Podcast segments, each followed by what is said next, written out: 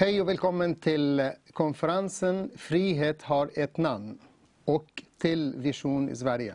Vi är så glada under den här månaden, hela juli månad, vi kommer att ha konferens. Och tack och prisa Herren för TV Vision i Sverige.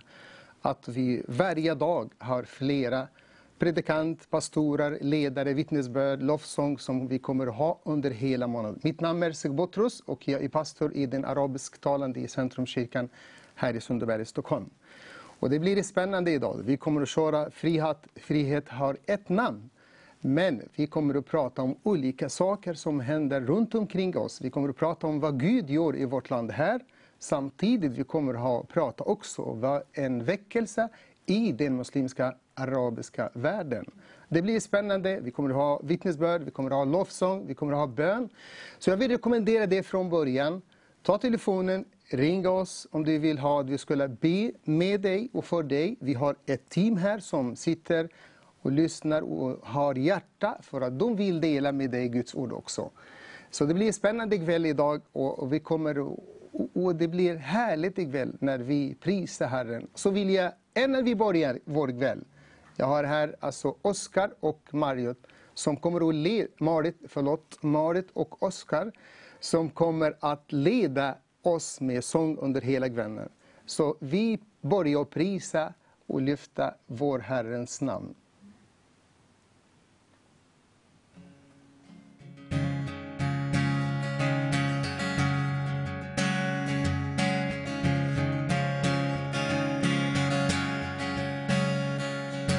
Du, allsmäktig Gud, ingen är som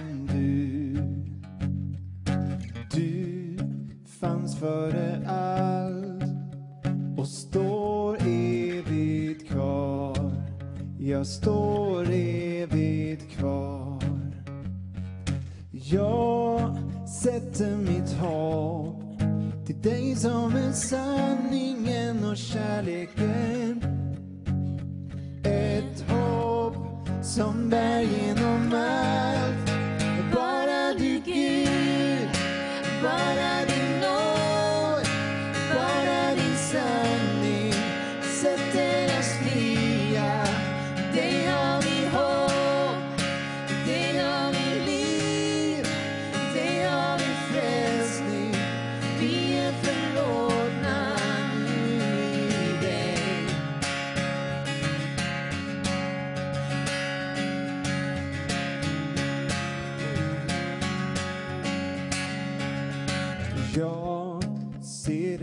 klar hur du räddat mig. Nåd ny varje dag sköljer över mig, sköljer över mig. Ett hopp som bär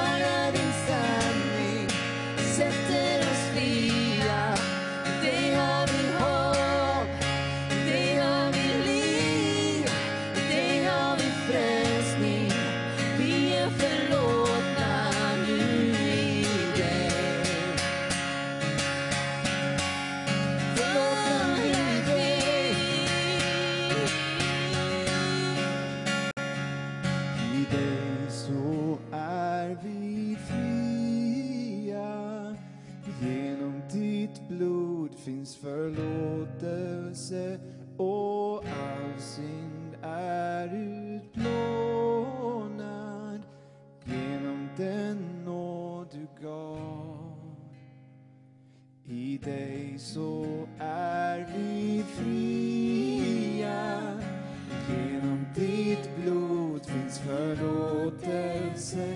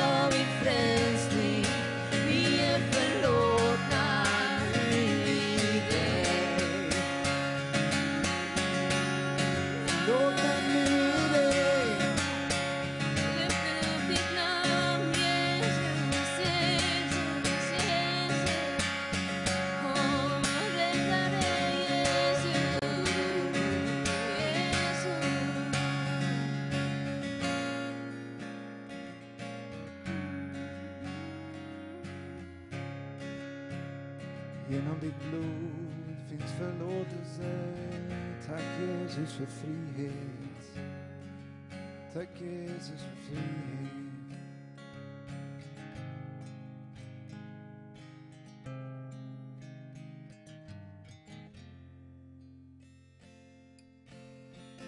Esse sai centro me tomar.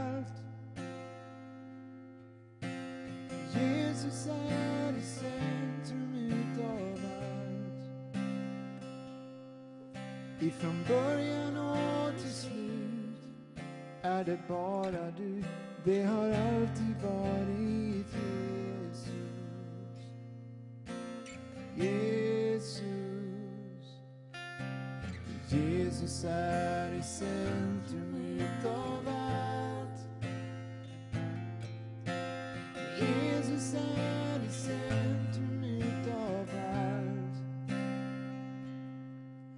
from burying.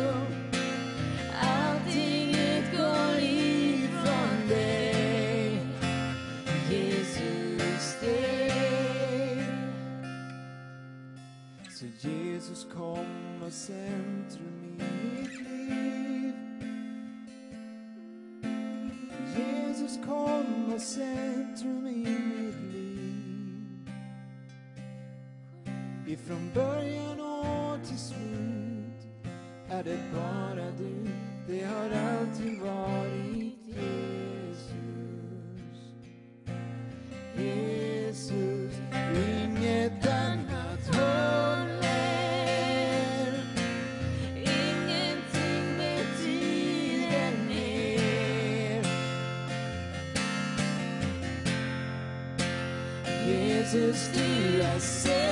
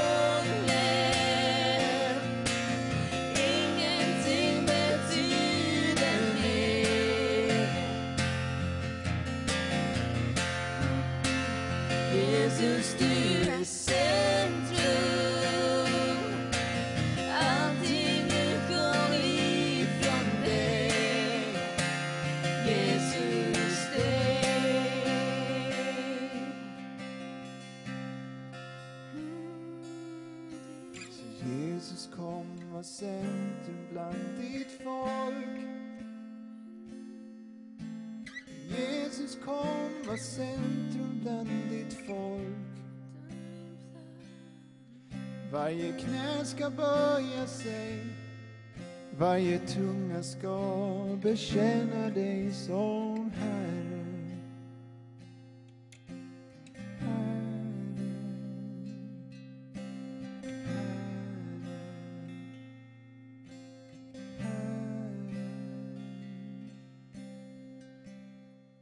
Sjunger en gång till. Jesus kom var centrum bland ditt folk. Jesus kom var centrum bland ditt folk. Jesus kom var centrum bland ditt folk. Varje knä. Varje knä ska böja sig. Varje tunga ska bekänna dig som här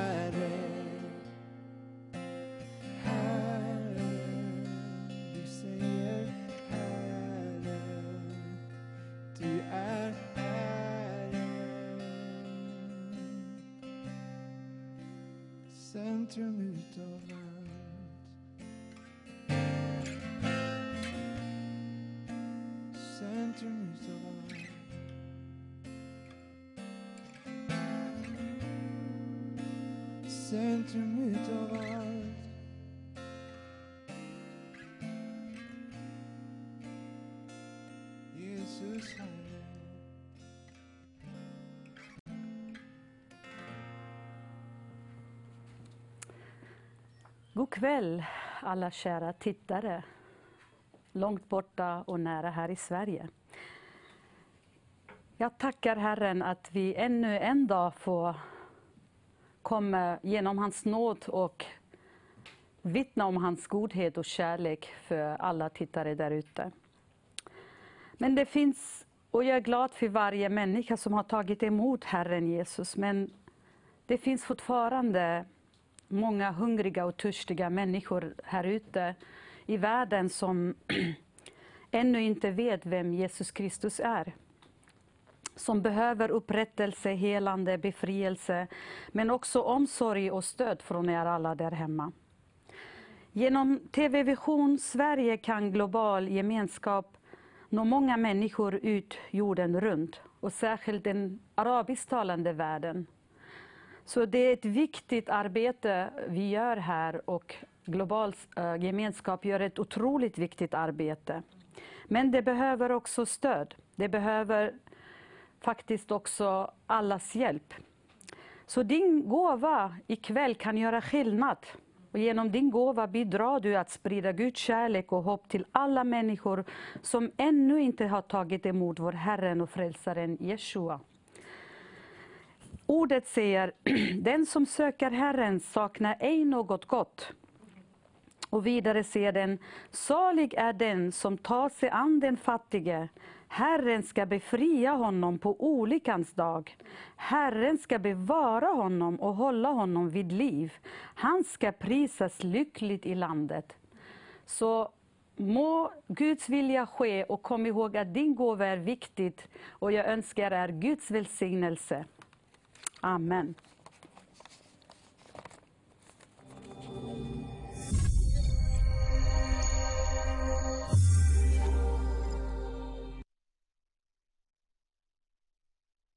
Global gemenskap grundades för snart 20 år sedan i Centrumkyrkan i Sundbyberg av Mertzek och Lena Botros. Visionen var att få se en förändring i Sverige och i arabvärlden genom att människor får möta och ta emot Jesus Kristus som sin Herre och Frälsare. Global gemenskap började som en liten enkel församlingsgemenskap och sedan dess har arbetet växt. Idag samlar Global gemenskap närmare 100 personer varje söndag och vi bedriver olika arbeten över hela Mellanöstern.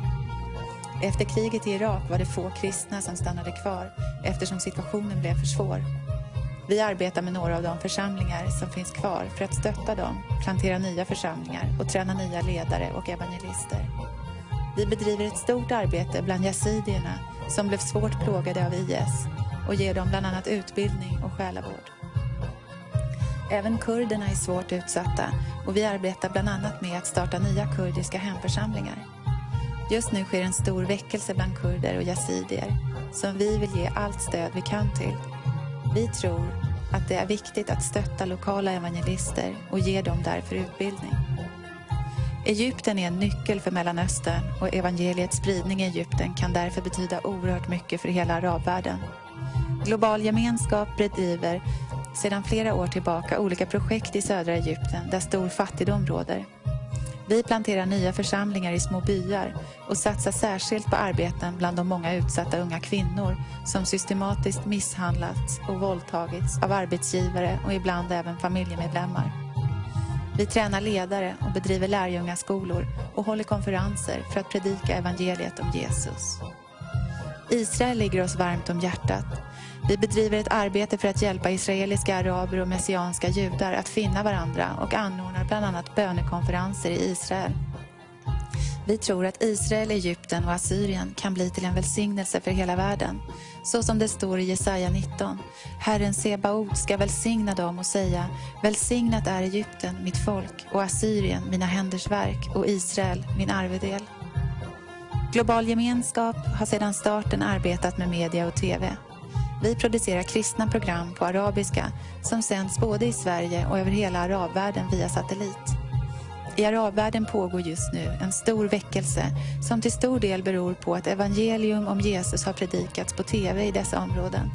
Vi har fått se god frukt ända sedan start och många av våra församlingsplanteringar i Mellanöstern har haft sin begynnelse med våra kristna TV-program. Sverige har blivit ett missionsfält och vi har arbetat för att nå ut till nyanlända och arabisktalande med bland annat undervisning, lärjungaskola och integrationsarbete med undervisning i svenska och matutdelning. Vi har tryckt en översättning av Bibeln på både arabiska och svenska bredvid varandra på samma sida som vi gärna vill sprida över hela landet. Global gemenskap har planterat församlingar i Sverige och i Mellanöstern och har dessutom varit till stöd för andra församlingar som har gjort liknande församlingsplanteringar. Vi vill inte främst starta arabiska församlingar utan istället hjälpa befintliga församlingar att nå ut till araber och nyanlända.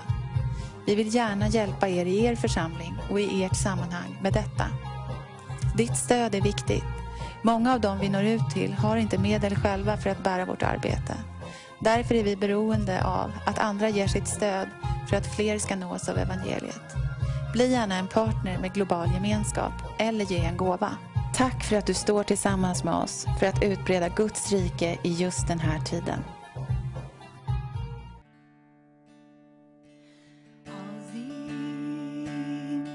your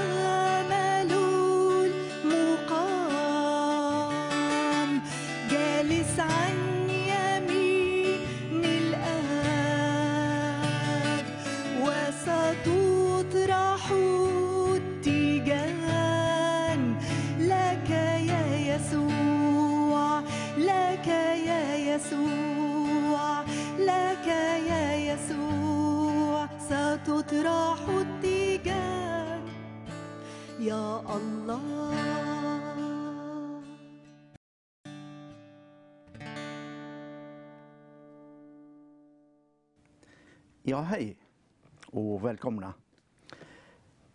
Jag kallar mig för Broder Mose och jag kommer från eh, Nordafrika. Låt mig först presentera mig själv lite grann, väldigt kort. Jag kom till Sverige 1974 som en emigrant. Och eh, under svåra omständigheter så en natt hamnade jag på ett ställe. Det där stället visade sig sen att det var en församling. Det var Maranataförsamlingen i Stockholm på den tiden.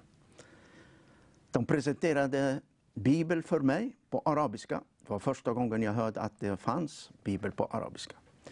Och jag tog tillfälle i akt för att läsa den här boken som jag har hört om den när jag var liten i Tunisien. Eh, att den var förfalskad. Så jag började att läsa evangelium från början till slut för att leta efter alla fel. Men eh, efter bara två eller tre dagar upptäckte jag att det finns ingen fel i den här boken. Jag hittar inget fel. Men eh, tvärtom, jag blev väldigt fascinerad av personen Jesus Kristus. Som person, hur han är född, han var, var född, hur han hade makt över naturen, han kan, kunde bota de sjuka, han kunde väcka upp till och med de döda. Och han hade till och med makt att förlåta synden. Jag visste, jag trodde det var bara Gud som kunde, men det står att Jesus kunde förlåta synden. Så jag blev väldigt fascinerad av Jesus. Och mycket, efter mycket eh, bön och mycket vånda och kamp inom mig så tog jag emot Jesus en kväll som min personliga frälsare. Och jag, från den dagen tills idag har jag inte ångrat mig att jag har gjort det. Därför att Jesus har förvandlat mitt liv 100 procent. Från den dagen tills idag eh, är jag med och tjänar Herren för missionen i arabvärlden. Det började med radioprogram eh, eh, över Luxemburg på 70-talet. Sen blev tv-kanal från 90, 91, 92 och tills idag på många olika sätt. Men jag ska inte hålla mig för länge med att berätta om mig själv. Eh, det är så här att jag har skrivit en bok som heter Alla dörrar var inte stängda. Och där kan du läsa eh, om mitt vittnesbörd, den sån här källbiografiboken. Alla, du kan beställa eh, från mig när du ser den här e-mailadressen under här på skärmen på skärmen. Sen finns en liten kort variation på den också på engelska. Eh, Not all doors were closed. Du kan beställa från mig de här böckerna och läsa eh, vad Gud har gjort i en nordafrikansk eh, ung människans liv. Vi ska prata idag om eh, missionen. Missionen, Jesu Kristi mission till arabvärlden.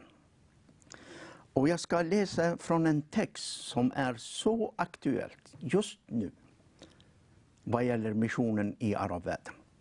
Det är en text som är, eh, finns i Första Mosebok, 21 kapitel, Första Mosebok, 21 kapitel och från, från vers 14. Det står så här. Tidigt nästa morgon tog Abraham bröd och en lädersäck med vatten och gav det till Hager. Han hade det på hennes axlar och lät henne gå tillsammans med pojken. Pojken, det handlar om alltså eh, Ismael. Hon gav sig iväg och irrade omkring i Birshebas öken. När vattnet i ledsäcken hade tagit slut övergav hon pojken under en buske och gick och satte sig en bit bort på ett bågslågs avstånd, ungefär 100 meter från henne. Ty hon tänkte, jag orkar inte se på när pojken dör. Där hon nu satt på något avstånd brast hon i gråt. Då hörde Gud pojkens röst. I den arabiska bibeln står då Gud hörde pojkens gråt. Och Guds ängel ropade till Hager från himmelen och sade till henne, hur är det Hager? Var inte rädd. Gud har hört pojkens rop eller pojkens gråt. Där han ligger. Gå och res upp honom och ta hand om honom. Jag skall göra honom till ett stort folk. Och Gud öppnade hennes ögon så att hon fick syn på en brunn med vatten. Hon gick dit och fyllde sin lädersäck med vatten och gav pojken att dricka. Vilken berättelse! Den här berättelsen kan man ta på olika sätt. Man kan ta det som en historisk händelse, naturligtvis. Man kan ta det som en familjetragedi, naturligtvis. Men jag ska ta det från ett annat perspektiv. Det är den profetiska perspektivet. Den här berättelsen är profetisk.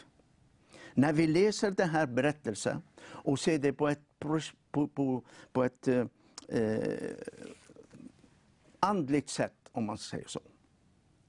På ett profetiskt sätt ser man och förstår man att den här händelsen är aktuellt just nu. Naturligtvis en familjetragedi. Hager är inte glad för det, att hon blev utslängd hemifrån. Från tryggheten, från kärlek, från omsorg. Med sin pojke Ismael. Och irrade omkring, står det, i öken. Öken är en bild på andlig fattigdom. Naturligtvis Abraham är inte glad för det heller. Han kände säkert en sorg. Och det står faktiskt, de gick irrande, de irrade omkring i öken. Och döden började närma sig.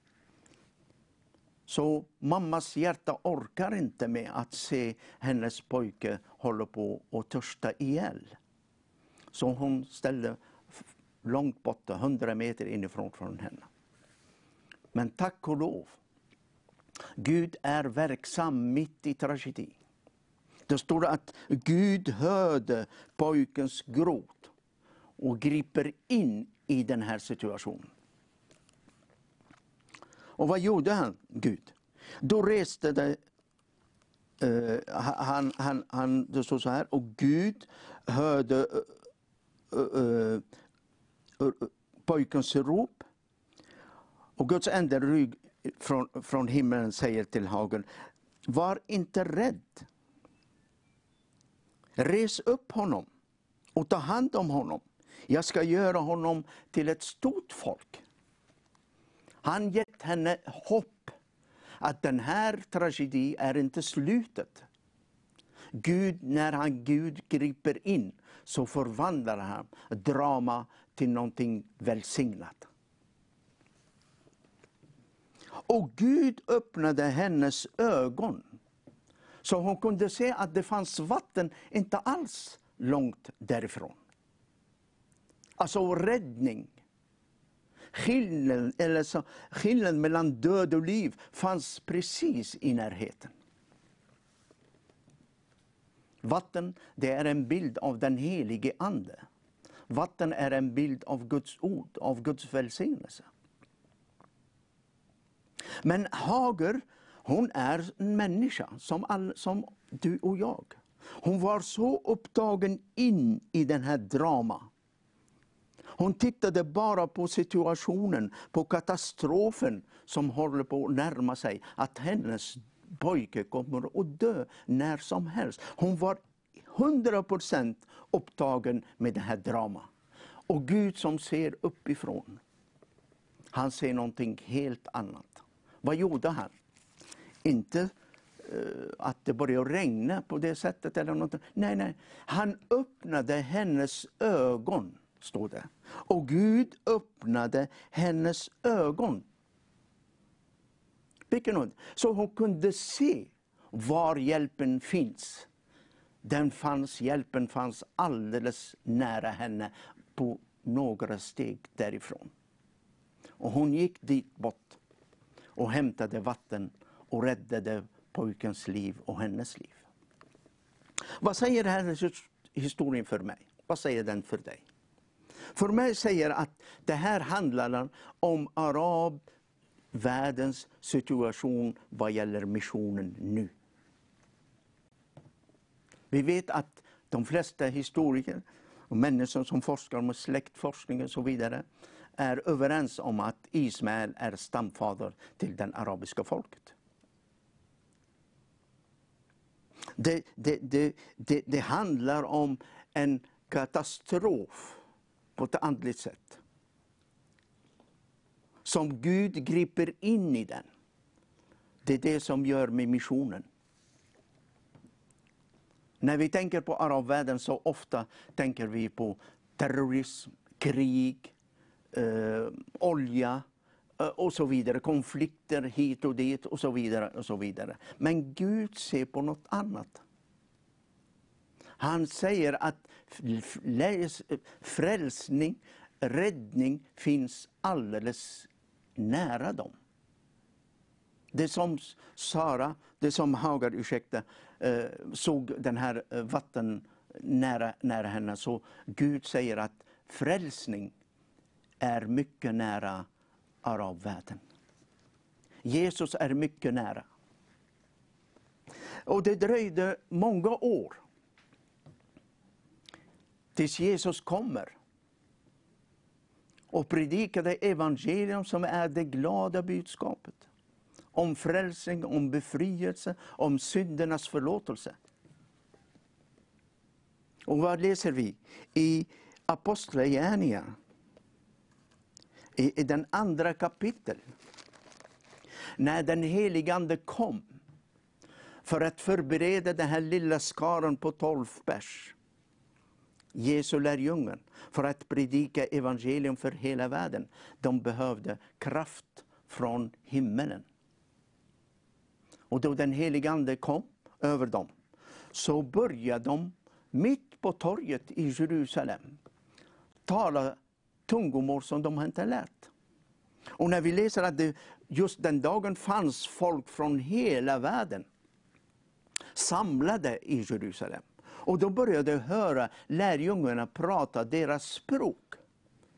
Det fanns folk från Egypten, det fanns, det fanns folk från Rom, det fanns folk från Irak, Mesopotamien, det fanns folk från Asien, det fanns folk överallt. Men det som är aktuellt just nu, vi pratar om arabmission, det fanns folk från arabvärlden just då. Det fanns folk från Libyen, står det. Eh, eh, det står i vers Apostlagärningarna, andra kapitel och vers 10. Det fanns folk från Frygien, eller Pamfylien i Egypten, eller Libyen åt Sirene till, eller sen fortsätter man att läsa och då står att det fanns kretenser eller araber. Så araberna fanns i Jerusalem när den helige Ande föll över lärjungarna. Och de hörde evangelium på arabiska. Eget språk. Vad säger det här för mig? Det säger att för mig det är Guds sätt att gripa in när han vill skicka sitt budskap till hela världen. Det är Guds internet. Han skriver alltså budskapet och sen klickar skicka och den går ut till hela världen. Eftersom de här araberna som fanns i Jerusalem just den dagen För dem är en händelse som är unik. De har aldrig varit med om att höra Guds gärningar, underbara gärningar, på sitt eget språk mitt i Jerusalem. Naturligtvis, när de åker hem tillbaka till Saudiarabien, till Libyen, till Nordafrika, till Jemen och så vidare. och så vidare. De ska berätta om den här händelsen, eller hur? Det är inte en händelse som händer varje månad. Det är första gången det händer i historien. De ska berätta när de, till sin släkt och familjen i deras länder att vi har varit i Jerusalem och hörde evangelium på arabiska. Vad då? Jo, att Jesus som kom och blev korsfäst, han har uppstått igen från de döda och han ger evigt liv på var och en som tror på honom. Det var centrum i budskapet, kärna. Så Gud är inte beroende av organisationen eller så vidare. Han grep in i situationen på den tiden för att förmedla evangelium till hela arabvärlden.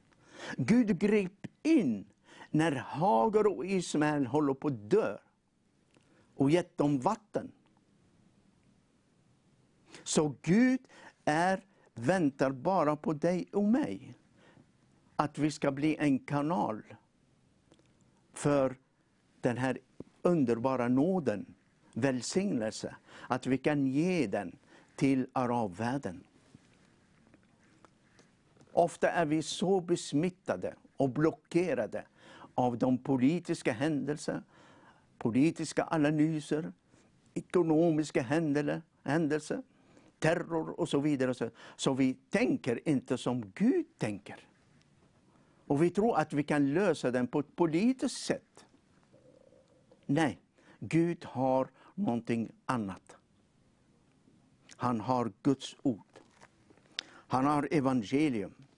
Och när vi predikar evangelium i all enkelhet, och det har jag märkt många gånger, hur när folk hur, hör det glada budskapet, rent evangelium, prata om Jesu evangelium, evangelium om Jesus, då lyssnar de.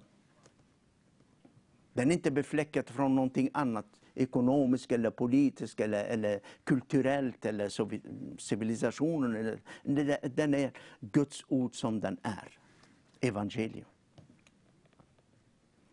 Då tränger igenom Guds ord genom kulturbarriär, religiös barriärer, alla barriärer och nå till människor och deras samvete, de som söker sanningen. Naturligtvis. Vi vill vara med. Naturligtvis att du vill vara med. Be för arabvärlden. Offra för missionen i arabvärlden. Stöder människor som jobbar för arabvärlden.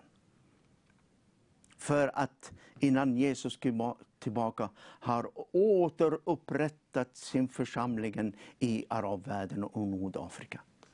Jag säger återupprätta. Jo, därför Guds församling fanns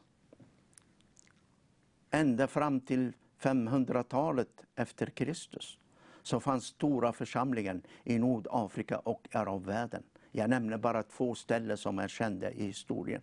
Det är Alexandria i Egypten och Kartago i Tunisien just nu. Där fanns många stora församlingar. Det fanns många Herrens tjänare och gudstjänare som predikade evangelium. Till och med de missionerade Europa. De sänder missionärer, bibellärare till Europa på den tiden. Men det kom någonting som tog över. Och allt verkar som bortblåst. Allt är borta. Men rötterna finns kvar. Rötterna finns kvar. Och när de hör evangelium när den helige Ande kommer över dem, då får de liv och växer igen. Gud återupprättar sin församling i Nordafrika och i arabvärlden. Halleluja! Ingenting är omöjligt för Gud. Och Jesus han vill, när, innan han kommer tillbaka en annan dag, att han ska hitta en jätte jättestor församling i arabvärlden och Nordafrika som sjunger och lovprisar och är hans underbara namn. Amen. Jag vill bara avsluta med ett vittnesbörd. Du vet när man skickar tv-program till arabvärlden, jag har hållit på i många år nu, så får man ibland respons. Och jag, vi fick ett, ett brev för några år sedan. Jag glömmer aldrig det där brevet från en ung man från Libyen. Han berättade så här att jag har hört era program tre gånger. Tredje gången så gick jag och la mig efter programmet på kvällen. Och jag drömde en dröm.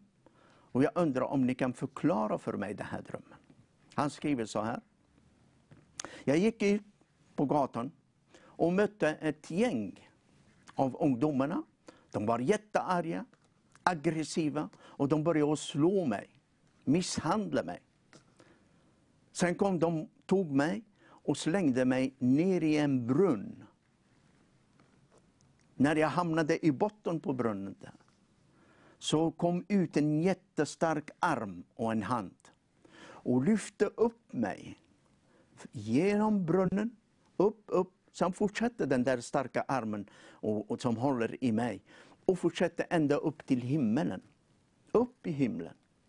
Och när vi kom upp till himlen så började den där armen förvandlas till en människa.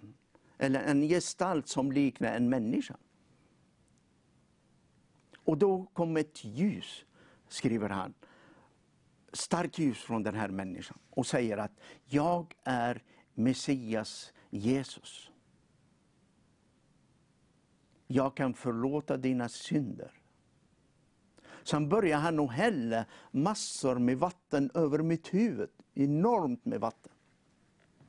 Och när han hällde vatten över mitt huvud så vaknade jag. Sen skriver han på slutet, snälla ni, kan ni berätta eller förklara för mig vad betyder den här drömmen? Vad ska man säga? Därför vi vet att när evangeliet predikar i många delar av världen så är det en förföljelse som följer med direkt. Det tillhör det. Det här är en förföljelse. När de slog och misshandlade och slängde honom i en brunn. Och vi vet att Gud kan gripa in och lyfta upp honom. Det är det Jesus gör med, med människor som kommer till tro eh, på honom. Det är det som han gjorde med Ismael och Hagar. Där han lyfter upp dem från döden. Billigt talat. Och när han kom upp till himmelen så började han att ösa vatten över honom. Den här killen. Vatten det är en bild av den helige Ande som jag sa. Eller en bild av Guds ord också ibland. Så vi skrev tillbaka till honom och sa, broder, din dröm tyder på att du behöver tro på Jesus Kristus. Du har blivit frälst. Vi ser att många gånger när vi är begränsade, så Gud är inte begränsad. När vi inte kan åka, så Gud åker istället för oss. Och det har jag hört många vittnesbörd om det, om det, att Gud är med i sin mission i arabvärlden. Genom att vi sänder Guds ord, evangelium, genom att vi ber för den här delen av världen, att Gud ska vända sitt ansikte och välsigna dem. Gud ska vända sitt ansikte med dem och skicka den helige Ande över de här länderna. Så Guds ord kan nå människors hjärta på alla möjliga nivåer i samhället. Och vi har hört hur många människor har drömt om Jesus när de sov. Konkreta dröm om frälsning. Så på slutet vill jag bara uh, vara delaktig med dig, om du vill vara med mig, att vi ska be för arabvärlden. Vi ska be för missionen i arabvärlden. Vi ska be, be att Guds ord når människor som söker sanningen i arabvärlden. Amen.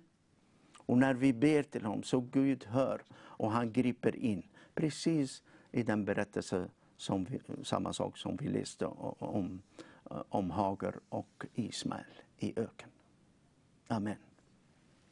Fader i himmelen, jag tackar dig. Jag prisar dig. Det som är omöjligt och ser omöjligt för oss människor, det är möjligt för dig. Fader, i Jesu namn, jag ber att du sänder den helige Ande över hela arabvärlden. I dessa tider av mörker, av sjukdomar, av krig, av terrorismen och så vidare och så vidare. Vi ber att du sänder den helige Ande och du frälser människor, förvandlar deras liv och ger dem hopp och nåd. Frid från dig. Vi prisar dig och vi tackar dig. Att ditt ord är mäktigt kan tränga igenom alla kulturbarriärer, all motstånd, alla religiösa barriärer och nå till människor som du har skapat. Tack att när du dog på korset och du ropade det är förbudet, det gäller arabvärlden också. Vi prisar dig och vi tackar dig Fader. Att vi vill se, kära Herre Jesus, en ström av välsignelse går över arabvärlden. Fader i himmelen, i Jesu namn, vi vill se en frälsnings, befrielse, rörelse genom hela arabvärlden. Folk är trötta på de här länderna av religion, av politik, av allt möjligt. Tack att du vänder deras hjärta till dig, att de söker dig och de ska finna dig. Tack att du är barmhärtighetens Gud. Vi prisar dig och vi tackar dig. Tack att du har älskat hela världen, att du utgav Jesus Kristus, din egen son, för att frälsa människor och inte för att döma dem. Tack Jesus för din nåd. I Jesu namn. Amen.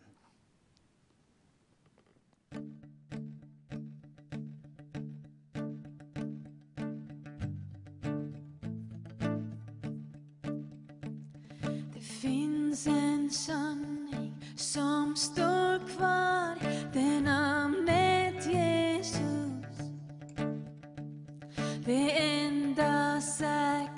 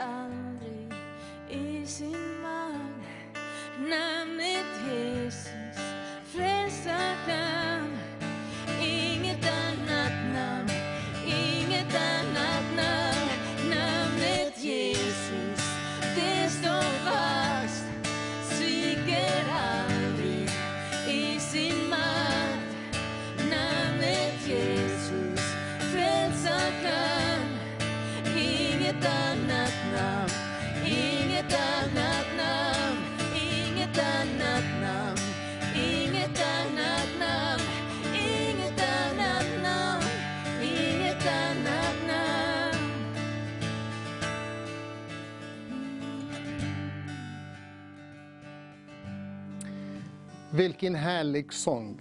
Namnet Jesus. Det enda namnet som befriar människor och det enda namnet som kan ge hoppet till människor, det är Jesus Kristus. Och det är hela konferensen, alltså hela under juli månad, vi kommer att prata om frihet har ett namn och namnet är Jesus Kristus. Jag är så glad att presentera dagen och vara med den här dagen ikväll. Och så, det här kväll är en spännande kväll under konferensen, men vi kommer att prata om mycket eh, om missionen, vad Gud- Gud gör här i vårt land och arabvärlden. Och så vi har hört just nu innan sången, den predikan faktiskt. Alltså Gud gör mirakel, Gud gör mycket saker runt omkring oss. Och när vi pratar om arabvärlden, vi pratar om arabvärlden, men verkligheten, stor del av arabvärlden har kommit till oss. Missionfältet har kommit till oss. Och jag vet, jag har hört mycket det, att vi har bett mycket för muslimska världen, för arabvärlden. Och det verkar att Gud har överraskat oss, har skickat dem till oss. vad ska vi göra? Ska vi stå och titta eller vad ska vi göra? Men jag tror det är enkelt för oss idag i Sverige att det ge dem Guds ord, att predika evangeliet, att dela med dem den goda nyheter. Och det är när jag presenterar Claudia och så hon går och pratar om ett arbete som vi gör i arabvärlden. Vi, den arabiska delen, är global gemenskap i Centrumkyrkan. Vi har gjort det Nya Testamentet på arabiska och svenska. Och vilken möjlighet det tog med oss flera år att jobba med den här texten. Att se båda språket i samma sida här. Och det, jag har en utmaning för dig, för mig, för oss alla. Vi har 25 000 tryckta av det här Nya Testamentet och vi vill skicka dem, dela dem till vårt land. Jag tror vi har mycket mer än 25 000 araber här, mycket mer än sånt. Ja, det säger att vi har nästan en miljon muslimer som bor i Sverige. Vi behöver inte åka utomlands. De finns, de är grannar, de bor nära oss här. Så bara att vara frimodig och ta lite tid med dem och dela med dem Guds ord. Så bara ring oss och du får dela dem. Vi vill göra det tillsammans med dig. Tack Claudia, du är här idag. Och så eh, Claudia hon kommer att presentera ett viktigt arbete som vi gör i Egypten, den del av arabvärlden. Ja, så arbetet som jag kommer att prata om är det arbetet vi gör bland unga flickor som är väldigt utsatta då de utsätts för både misshandel och våldtäkt. Eh, det kan handla om misshandel och våldtäkt på jobbet av arbetsgivare eller även familjemedlemmar. Så det vi erbjuder dem det är bland annat medicinsk vård, psykologisk vård, själavård och även trygga hem för de som behöver förflyttas och inte kan bo kvar i sitt hem. Eh, det, vårt arbete är väldigt viktigt just där. Eh, och det vi brukar göra är att vi har konferenser flera gånger om året eh, där vi eh, samlar de här flickorna. Då. Det kan vara flickor från alla möjliga städer i hela Egypten. Och det vi berättar mycket om då, det är Guds kärlek, Guds förlåtelse. Vi uppmuntrar dem och ber för dem. Vi pratar mycket om det värdet de har. Det är ett värde det Gud har satt i dem. Det är inte ett värde en människa eller någonting kan ta ifrån dem. Det är väldigt viktigt för dem att höra. För att deras, de har den känslan att all skuld läggs på dem och de är liksom, det är liksom fel på dem. Det är så de känner. Eh, så att de här konferenserna är väldigt viktiga. Och vi ser stor framgång eh, i flickornas liv och de eh, får den här uppmuntran de behöver. Eh, på plats finns utbildade ledare eh, som funkar som kontaktpersoner för de här flickorna men också som följer upp flickornas eh, liv och liksom situation. Ehm, men också eh, prata lite om varför det är så viktigt att vi har det här arbetet just i Egypten. Det är för att det är väldigt annorlunda från kulturen som är här i Sverige. Eh, kulturen där är väldigt strikt, väldigt strikta traditioner. Eh, så att när en sån här sak händer, en flicka, då sätts all skuld på henne. Och hon kan utsättas för ännu mer trakasserier och även eh, ibland var till och med nära att bli mördad ehm, av just familjemedlemmar. Därför är det här arbetet mycket viktigt där vi eh, ibland finner trygga hem för dem som inte kan bo kvar med sina familjer. Men även också eh, utbilda vissa familjemedlemmar som väljer att komma med på de här konferenserna. Eh, där vi liksom förklarar att så här ligger det inte till. Det är inte, Den här flickan är ett offer och det, skulden ska läggas på förövaren och aldrig på flickan. Vårt arbete är väldigt viktigt där. eh, Men främst det här med att vi, vi berättar mycket om Gud och Guds förlåtelse för att de ska kunna gå vidare med sina liv och inte titta tillbaka. Vi ska se en promo om arbetet som vi gör i Egypten och där kommer det finnas lite mer information om just det här. Men vill du vara med och hjälpa till så var med och ge, för det behövs verkligen i det här.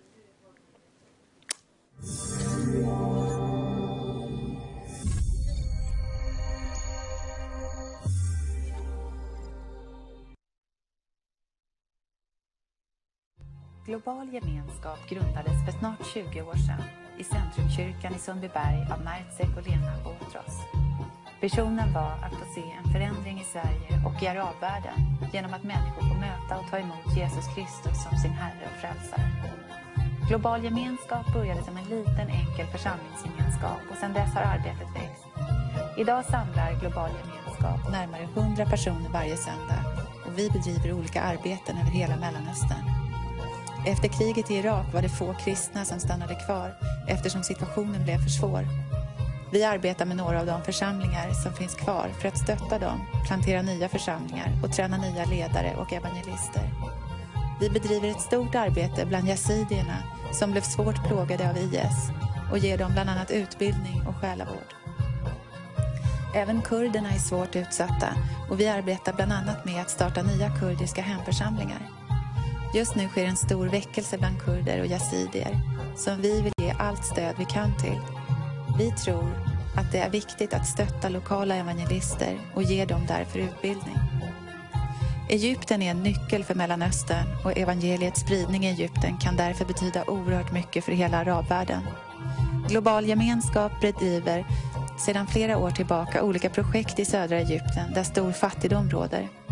Vi planterar nya församlingar i små byar och satsar särskilt på arbeten bland de många utsatta unga kvinnor som systematiskt misshandlats och våldtagits av arbetsgivare och ibland även familjemedlemmar.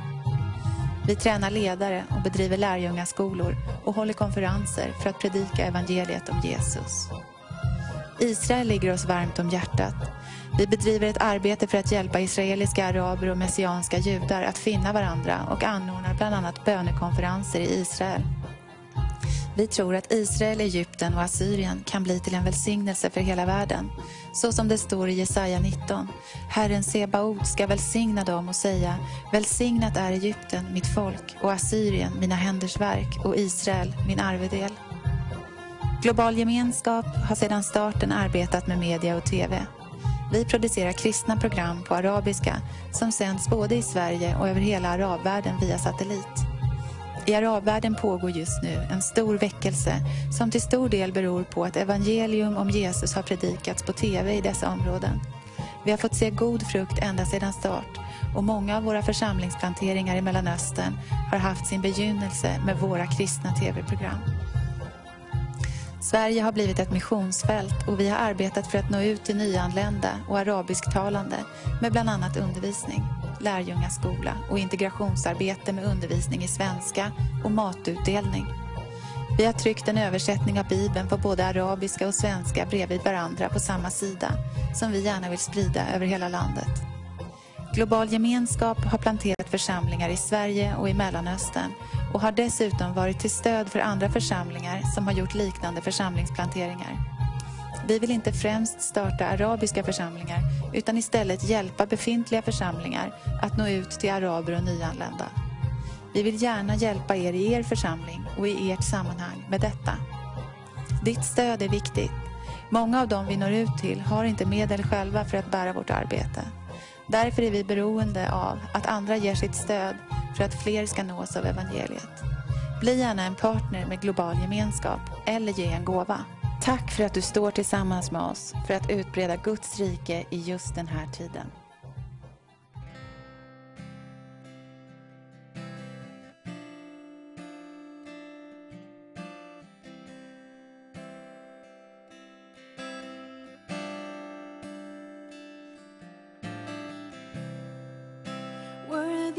Of every song we could ever sing. Worthy of all the praise we could ever bring. Worthy of every breath we could ever breathe. We live for you. We live for you, Jesus. Jesus, the name above every other name. Jesus, the only one who could ever save. Worthy of every breath we could ever breathe. We live for you. We live for you.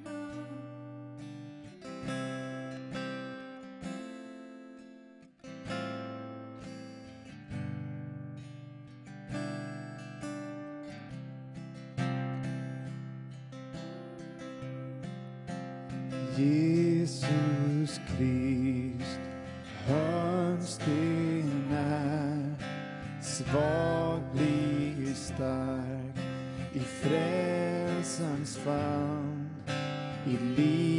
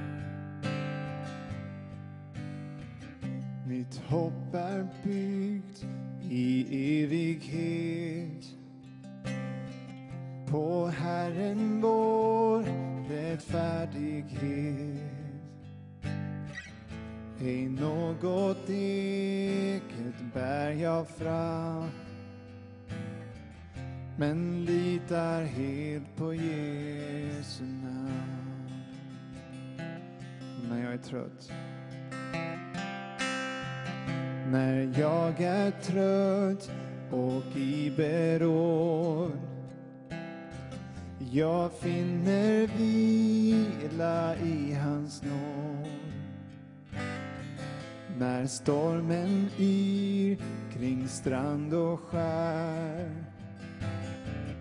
Har jag mitt säkra fäste där?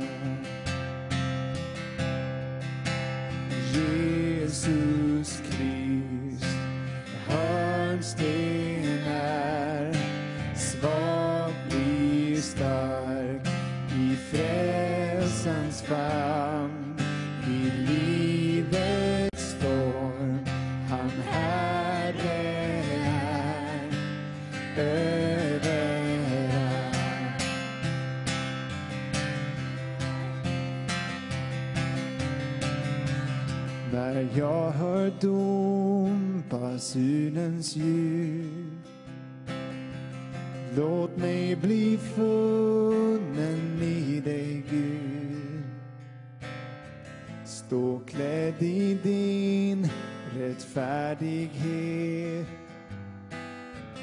Få prisa dig i evighet.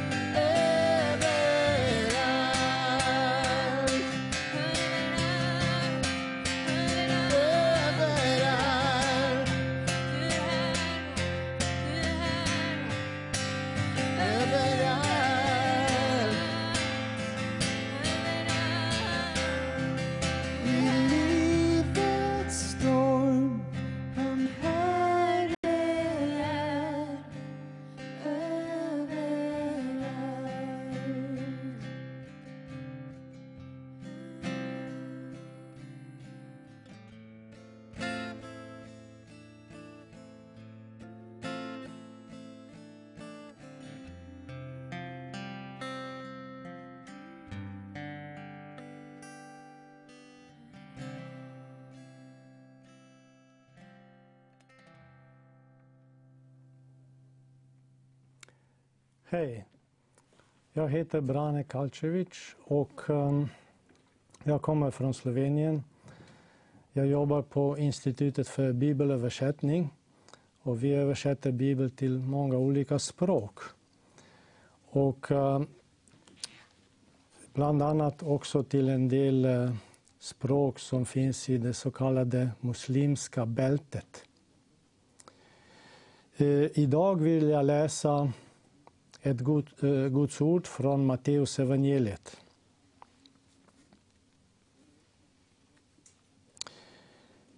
Det är liknel, liknelsen om såningsmannen.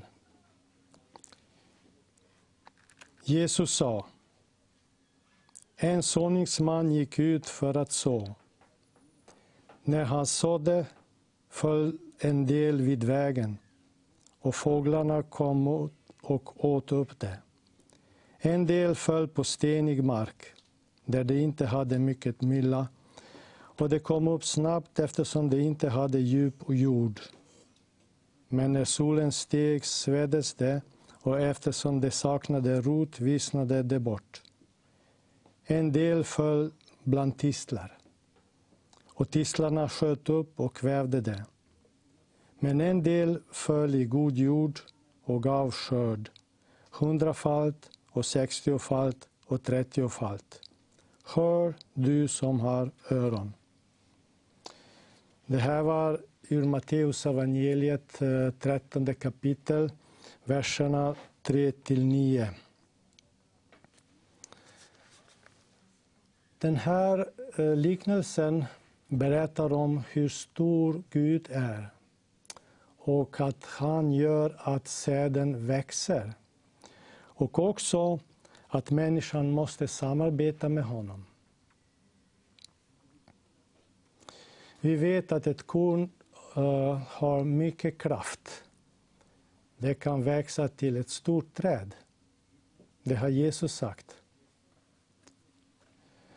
Och Jesus jämför Guds jord Ursäkta, Jesus jämför Guds ord med säd. Och såningsmannen är Jesus. Han kom till oss för att förkunna Guds ord för oss. Och inte bara det, han själv är Guds ord. Vi måste tro på det och ta emot det.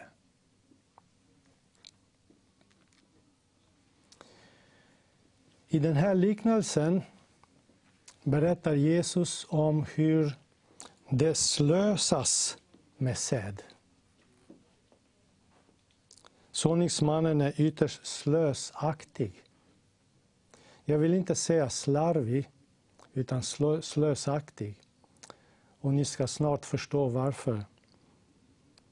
För han sår både i god jord, bland tistlar, på stenig mark, på, vid vägkanten och till synes helt utan tanke. Och en bonde som läser detta kanske undrar vad vill Jesus lära mig om det här? För en bonde tänker så här. Om jag sår 100 kilo säd, då förväntar jag mig att få tillbaka en ton. För att om jag får tillbaka 100 kilo, vad är det då för mening att eh, arbeta? och jag går med förlust. Så han räknar och kalkylerar. Men för Jesus är skörden inte viktig. Det låter konstigt, men jag ska förklara vad jag menar. När han sår, när Jesus sår, tänker han inte på skörd. Det vill säga, att förkunnelsen av Guds ord är viktigare än resultatet. Oavsett om människor tar emot eller inte. Att så Guds ord får inte bero på omständigheter. Om det är lämpliga tider eller inte. om människor är mottagliga för Guds ord eller om de är emot det. Om eh, det är oroliga tider eller om det är fredliga tider. Guds ord ska alltid sås. Och det ska sås ytterst överdådigt. Alltid och överallt. På dagen och på natten. På vintern och på sommaren. När det är kallt, när det är varmt. När det är regn och sol, i kyla och värme, i torka och översvämning, i tid och i otid. Den här logiken är väldigt nära Jesu eget väsen. Han själv är nämligen rena rama slöseri och överdådighet av kärlek. Och här, vi känner igen eh, honom också i liknelsen om den förlorade sonen och eh, fadern. Den förlorade sonen var en av två bröder och han krävde sin arvedel av sin fader. Sen gick han och slösade bort sin arvedel. Men sen kom han tillbaka till sin far, bekände sin synd, helt utblottat. Och fadern tog emot honom. Och inte bara det, han, gav hon, han ordnade stor fest för honom.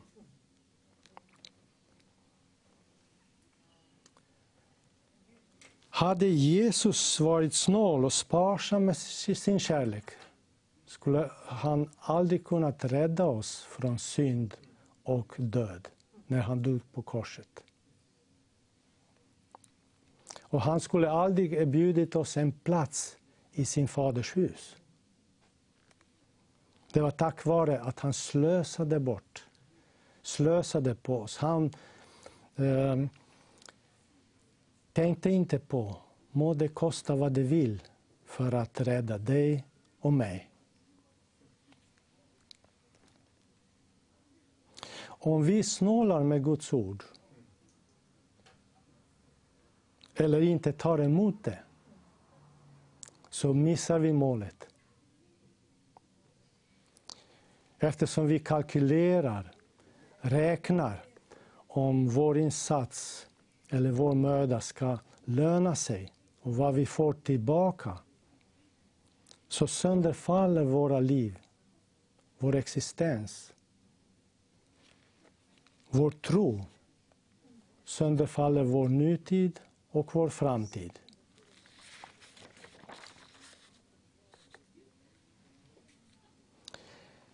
Och vi blir dränerade på förmågan att öppna våra hjärtan och bli generösa och bli fria. Då lyssnar vi, men hör inte. Vi tittar, men vi ser inte. Vi känner, men förnimmer inte. Allt detta drabbar, drabbar våra ögon, våra öron och hjärta.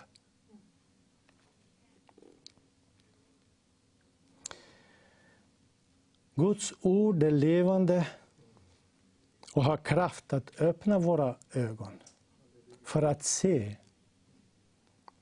min nästas behov. För att öppna våra öron och höra de andra. För att mjuka upp våra hjärtan.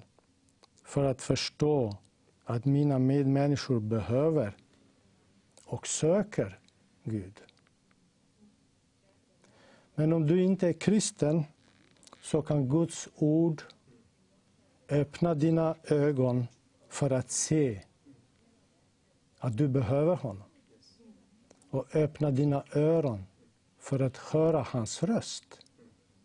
Och öppna ditt hjärta för att ta emot honom. Guds ord är inte människors tankar. Guds ord är uppenbarelse av Guds vishet och Guds tankar om människan. Du som är kristen, visste du att Gud, Fadern och Jesus har ett Facebook-konto? Han har många vänner på Facebook, och det är du. Det är du som är det där ansiktet, face, som andra läser.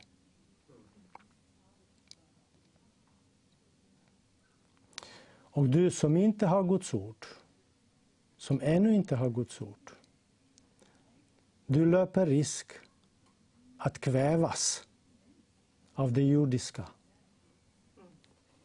Och det jordiska, om än så tilltalande och vackert eh, eller hot, hotfullt, är övertäckt av förgänglighetens damm. Vad kommer du att lämna efter dig när du lämnar jordelivet? I Bibeln står det i profeten Jesaja kapitel 40 Allt kött är gräs och all dess härlighet som blomman på marken. Gräset vissnar, blomman faller av när Herrens ande blåser på det. Ja, folket är gräs. Men gräset vissnar, blomman faller av. Men vår Guds ord består för evigt. Vi lever i en coronatid som är krisens tid. Vi oroar oss för hälsan, för jobbet, för ekonomin. Men det är inte tid att stänga in sig. Tvärtom.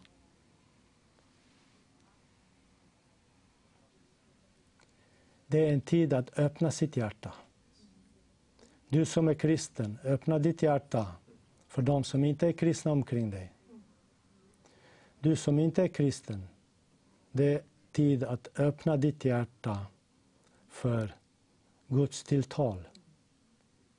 Guds ord som finns i Bibeln.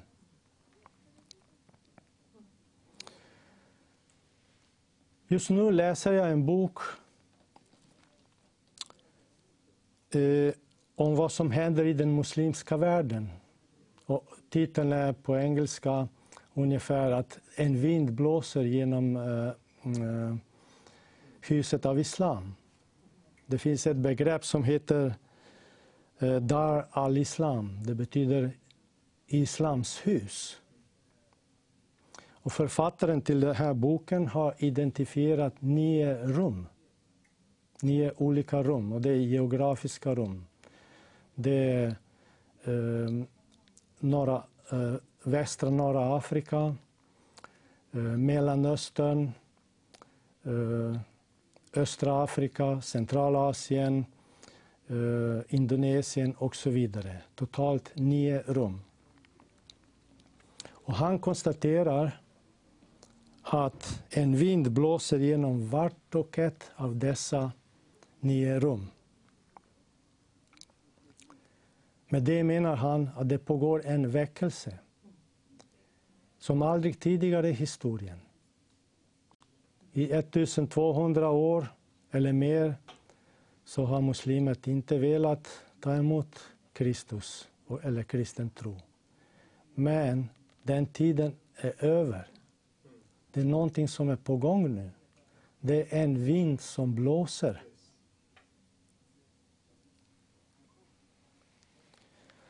Jag själv, som jobbar med bibelöversättning,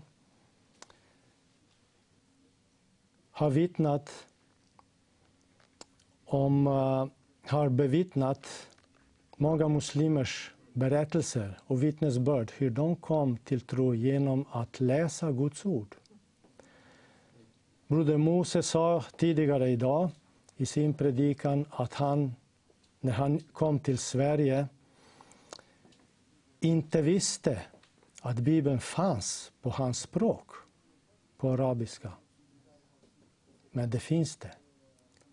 Idag översätts Bibeln som aldrig förr.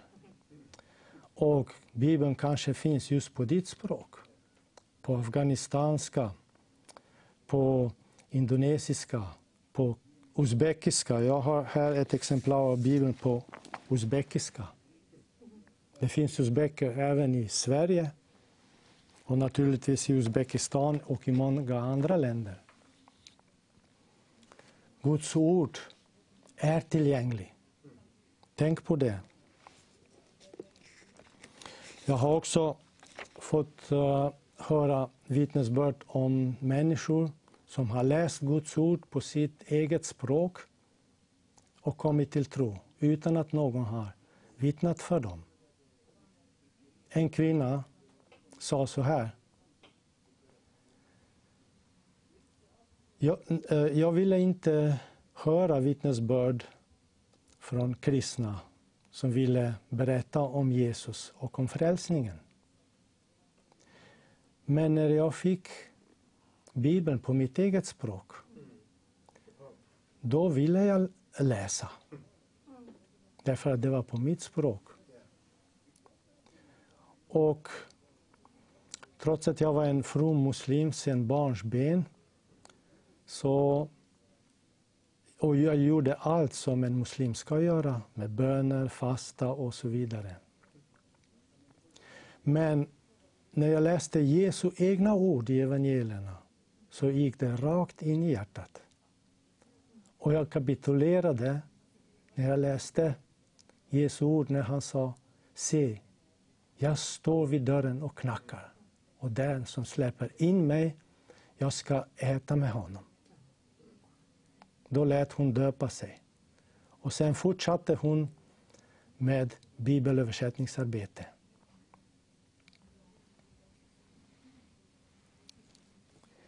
Vinden blåser vart den vill och du hör dess sus, men du vet inte varifrån den kommer eller vart den är på väg.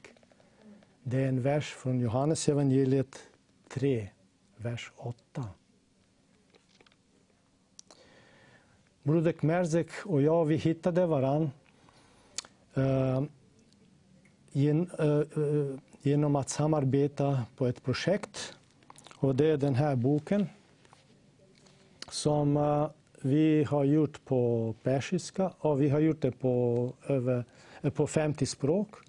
Det här är på persiska och nu är eh, en eh, översättning klar på arabiska. Och eh, det har broder Merzek hjälpt mig. Och nu ska vi trycka det snart, den här sommaren, och leverera den till Israel. För det finns många arabisktalande där. Sen är vår förhoppning att eh, den här boken ska spridas vidare även till andra länder. Egypten, Irak, och överallt där det talas arabiska. Och det är väldigt viktigt. Eh, av de här nio rum som jag talade om inom islams värld så är den arabiska, det arabiska kanske det viktigaste. Därför att eh, det är där som Mekka ligger, Medina och det som sker i Egypten eller Saudiarabien och så eh, påverkar hela den islamiska världen. Och arabiskan talas inte bara i arabländer, det talas även och förstås i en del andra länder, i östra Afrika och så vidare. Så det är väldigt viktigt att eh, vi sår Guds ord på arabiska just nu, för det verkar vara Eh, det rum där vinden blåser eh, som mest. Och eh, det är väldigt bra om ni kan eh, hjälpa till med bön och även praktiskt. Det finns fler hus än bara Islams hus. Och de står på tur. Jag är övertygad om det. Om vi tänker på Kina, Indien och, och allt vad ni kan tänka er.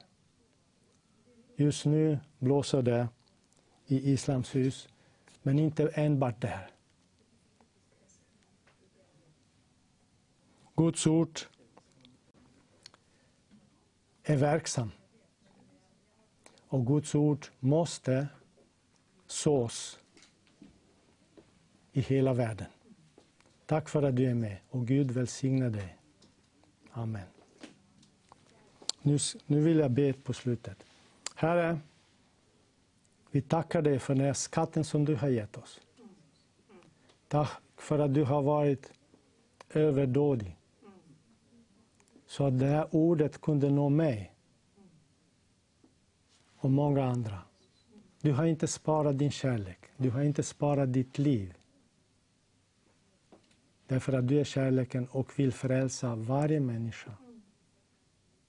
Oavsett språk, oavsett religion, oavsett land. Tack för att du har gett oss ditt ord. Hjälp oss att öppna våra hjärtan och ta emot det. Amen.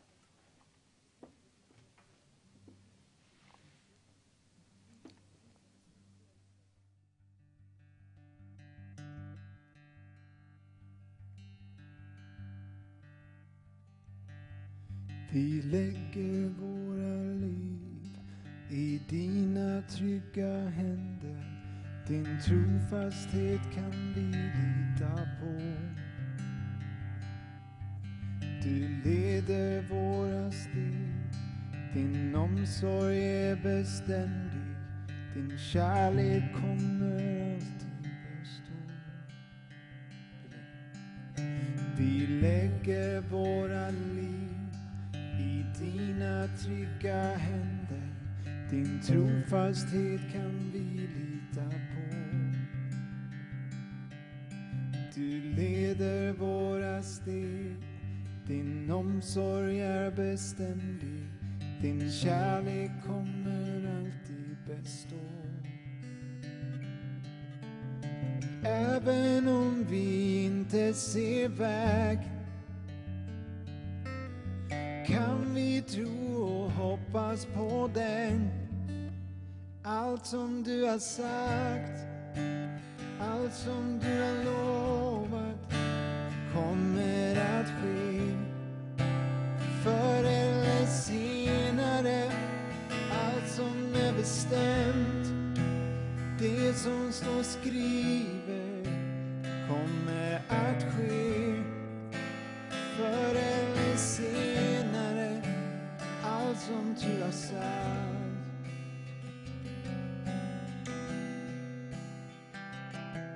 Vi lägger våra liv i dina trygga händer. Din trofasthet kan vi lita på. Du leder våra steg. Din omsorg är beständig. Din kärlek kommer alltid bestå. Även om vi inte ser vägen kan vi tro och hoppas på det. Allt som du har sagt, allt som du har lovat kommer att ske.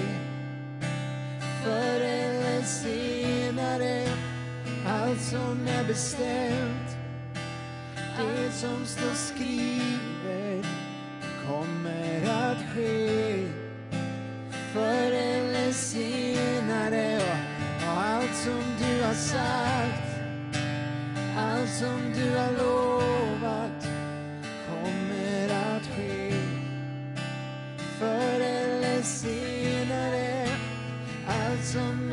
bestämt, det som står skrivet kommer att ske. Förr eller senare, allt som du har sagt. Allt som du har sagt.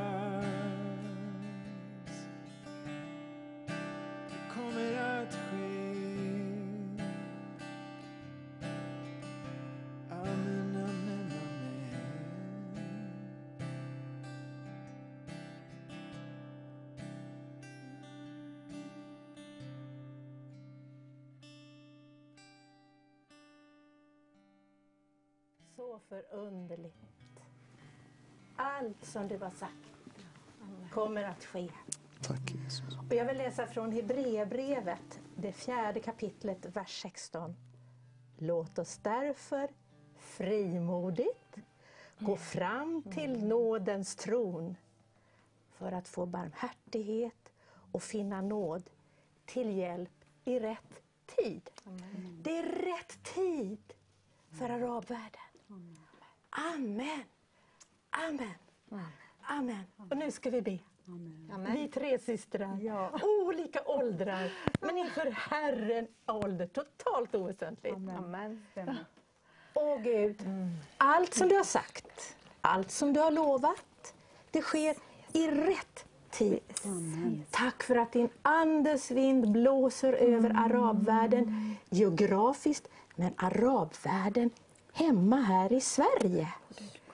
Tack för all välsignelse du sprider via global gemenskap. Och ditt blods beskydd är A och O. Begynnelsen och änden. Amen. Amen. Halleluja. Halleluja. Jesus.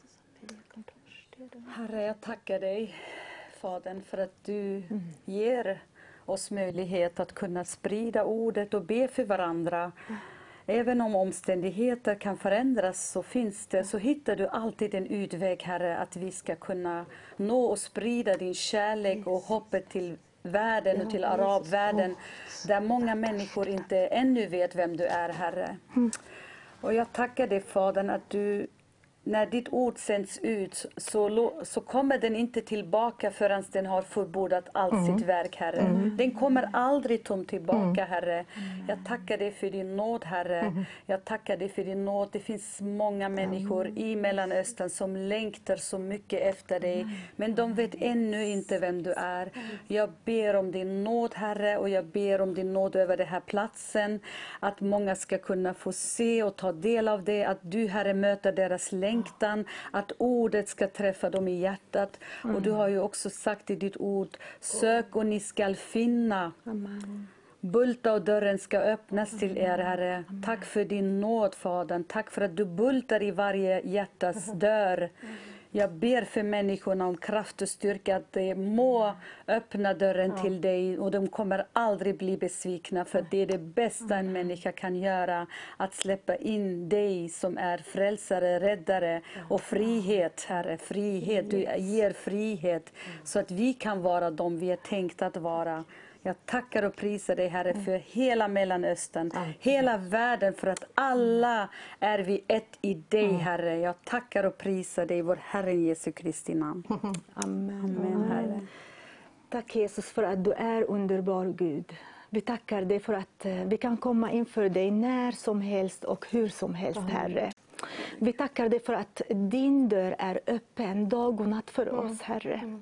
Vi tackar dig för att du bryr dig om oss. Du lämnade allt i himmelen. Du kom till var och en av oss här på jorden, Herre.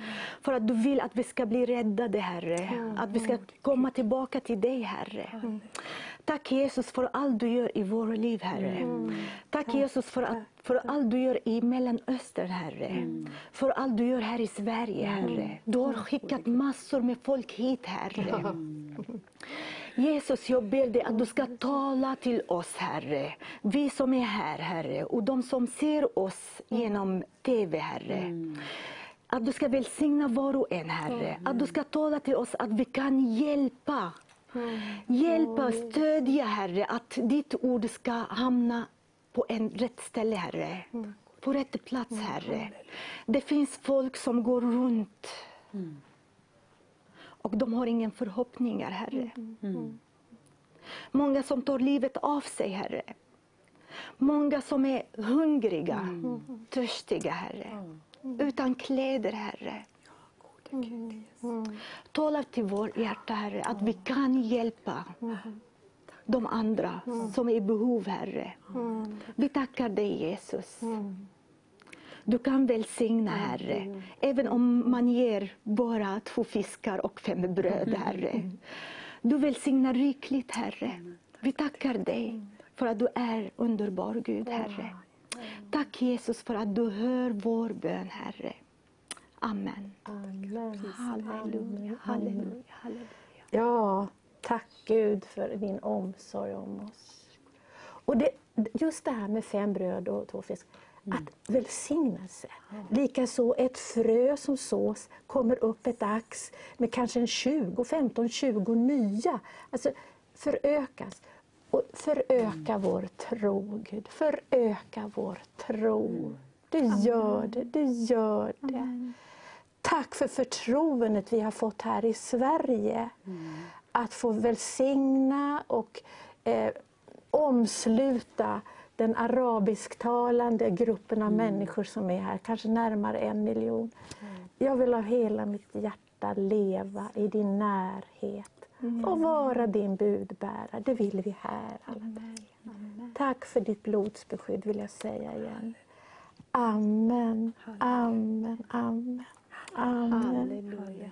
Halleluja. Halleluja. Mubarak. Herre, du, ingenting är omöjligt för dig, Herre. Allt är möjligt för dig. Och jag tackar dig för global gemenskap, att du använder faktiskt Mersek och hans familj för att nå ut i arabvärlden, Herre. Du, du hittar alltid dina tjänare någonstans. Du hittar alltid villiga människor som vill göra ditt verk här på jorden, så att ditt namn blir förhärligat här på jorden så som i himlen, Herre. Tack för att du söker efter villiga hjärtan, Herre. Tack för att många människor väntar på att ditt ord ska skickas ut och att du sänder ut arbetare, Herre Jesus.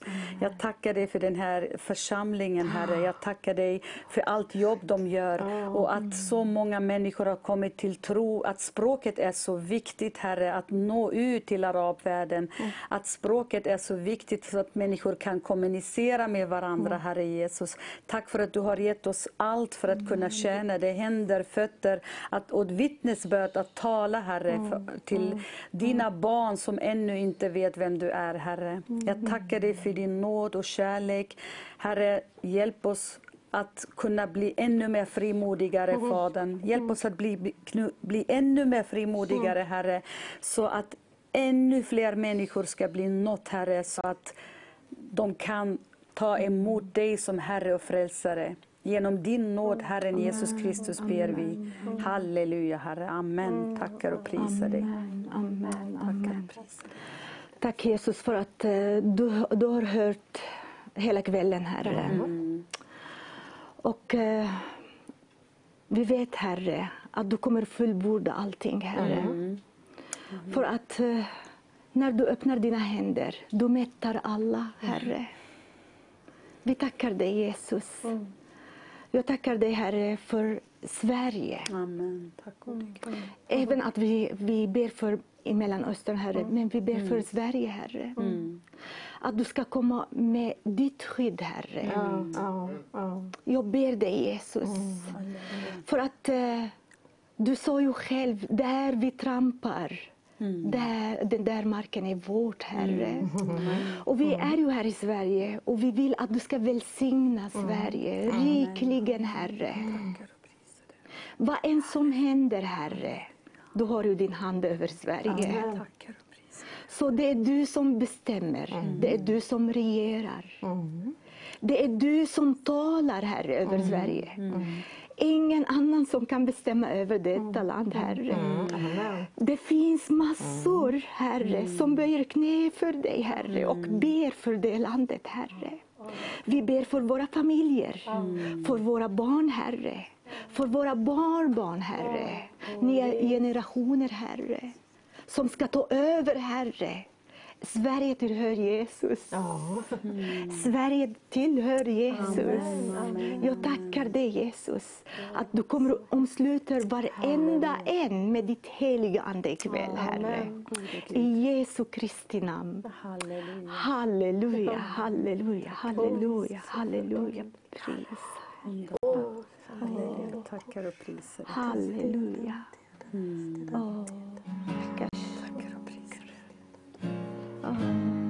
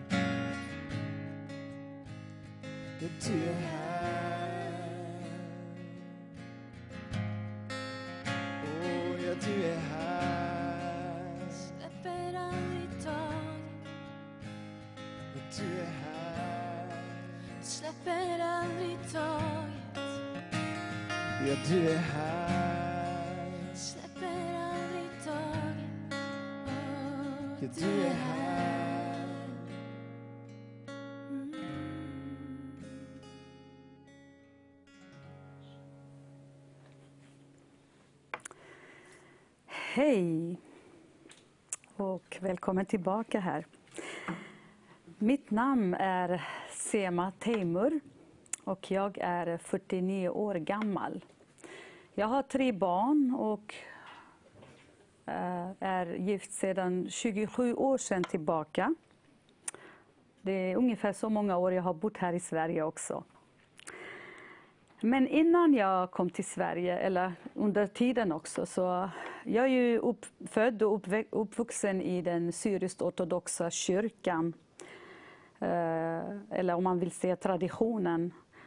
Och eh, jag har väl alltid haft någon barnatro i mig, men och jag visste att Gud, eller jag förstod att Gud hade skapat världen, himmel och jord och att Jesus var Guds son. Men mer än så visste jag inte riktigt och jag bad också. Men jag visste inte riktigt egentligen vad det innebar, vad Jesus gjorde på korset. Eh, för att det var inte så vanligt att läsa Bibeln i den traditionen där jag växte upp. Men så en tid när jag var ungefär 30 år, 38 år gammal så hamnade jag i en livskris. Jag började få identitetsproblem, jag undrade vem jag var, vad jag ville Jag hamnade i depressionen och jag hade tankar om att kanske skilja mig. Och jag, jag kände mig helt enkelt vilse och inte tillräckligt med de problem jag hade. Och att jag kände också mig förkastad riktigt, att jag inte riktigt dög för det jag skulle räcka till för. Men så träffade jag tack och lov en kompis, och, eller en vän eh, på Hagaberg skolan, hög, folkhögskolan där jag utbildade mig till socialpedagog. Och hon förstod vad jag gick igenom för att hon hade gått igenom en liknande svår kris i livet. Och hon gav mig då råd att läsa Bibeln och låta Jesus svara på mina frågor och på mina problem. Jag gjorde det. Jag köpte en bibel och läste och kom till tro. Och det var nog det bästa jag har gjort i mitt liv. För att det var som, verkligen som en slöja kom bort från mitt ansikte och jag fick för första gången möta Jesus i Bibeln på riktigt som han var. Och inte som människor har berättat till mig, och inte som kyrkan har berättat till mig, och inte som TVn har berättat till mig. Utan jag fick möta Jesus personligen och, och, och ta emot hans nåd, hans sanning, hans kärlek, hans förlåtelse. Ja, allt det goda Gud vill ge oss. Och det var en otrolig befrielse och lättnad för mig. Och jag bekände Gud och bad om förlåtelse och, och mina omständigheter började förändras. Och jag började bli bättre och bättre och jag märkte också att hela familjen påverkades av det. Eh, och så började jag träffa mina kusiner och då visade det sig att de hade ungefär en liknande erfarenheter som jag har gått igenom. Och vi började prata och då pratade de första gången om Merzik Botros och hans församling. Att de brukar gå till honom i Sundbyberg och att det är en väldigt frimodig församling där man verkligen får bra undervisning och predikan. Och jag sa, men jag kan inte tala arabiska, det är en arabisktalande församling. Då sa hon, bekymra dig inte, det finns faktiskt översättning och det kommer lösa sig. Och jag kom via mina kusiner i kontakt med eh, Sundbybergs församling och Merzek och hans eh, familj. Och, eh, de anordnade sommarkonferenser och det var underbara konferenser i Flen då. Vi hade tre underbara dagar av bön och andlighet och vittnesbörd. Och, eh, många människor från Mellanöstern kom och predikade och undervisade och det var lovsång. Och det var väckelse och många människor kom också, blev helade och kom till tron och det var dop. Det var underbart. Och eh, så kom funderingar på att vi skulle starta en lärjungeskolan eftersom de flesta vi kände bodde i Södertälje eller Norsborg. Och då kom det tal om lärjungeskolan. Det blev så att, vi, eh, att Merzek eh, tyckte att vi kunde starta en lärjungeskola med honom då. Och vilket vi gjorde också så att vi hade då undervisning varje måndag eh, under ett helt år med Merzek och hans familj i Södertälje. Och det var första gången vi gick igenom Bibeln och fick förankra oss vad det innebär att, att läsa och tolka och be. Och, och vad är skillnaden mellan Satan och Gud och vad, vad vill det och vad är meningen med allt det här och vad har änglarna för budskap och syfte. Eh, och det var väldigt underbart för oss att få kunna få den möjlighet att få verkligen bra undervisning. Och Mersek är så frimodig. Han kom utan att tvekan varje måndag till Södertälje, satt med oss och vi var runt 20-25 stycken och undervisade oss varje måndag. Och söndagar kunde vi också gå till kyrkan och ta del av predikan och lovsång. Eh, jag märkte verkligen att både jag och min man och även mina kusiner byggdes upp av det väldigt mycket. Man byggs ju upp, vi behöver ju varandra och läsa, förankring, undervisning, gå till kyrkan. Allt det här spelar roll. Det är viktigt att vi gör allt det här för att kunna växa i Kristus. Och eh, för tre år sedan så bestämde jag mig själv att jag ville döpa mig, vilket också jag gjorde i Flen. Det var en väldigt välsignad dag och ett beslut som jag aldrig ångrar. Och jag tackar Gud för den möjlighet. Men jag minns de dagarna med glädje och det är det Merzek fortfarande gör än idag. Det spelar ingen roll vad det är för människor som kommer hit till Sverige från andra länder, framförallt Mellanöstern, och vilken bakgrund de har. Han tar emot dem i sin famn som en familj. Han visar verkligen att de är hans familj. Och han tar emot dem i kärlek, undervisar dem, Eh, gå igenom Bibeln med dem. De får ta del av, av gudstjänsten och de blir också döpta. Och jag har märkt att det har varit en otrolig välsignelse och befrielse för många muslimer som har kommit hit och för första gången i sitt liv kunnat verkligen göra det de har längtat efter så många år. För det är så svårt i, i muslimska länderna att konvertera till kristendomen. Och, och här i Sverige tackar vi Gud att många får den möjlighet och att det finns en kyrkan som kan ta emot dem och att det behövs fler arbetare men det är så välsignat och jag tackar verkligen Gud att han använder Mersek och global gemenskap för att verkligen sprida evangeliet här för de arabisktalande människor som kommer hit och behöver höra det.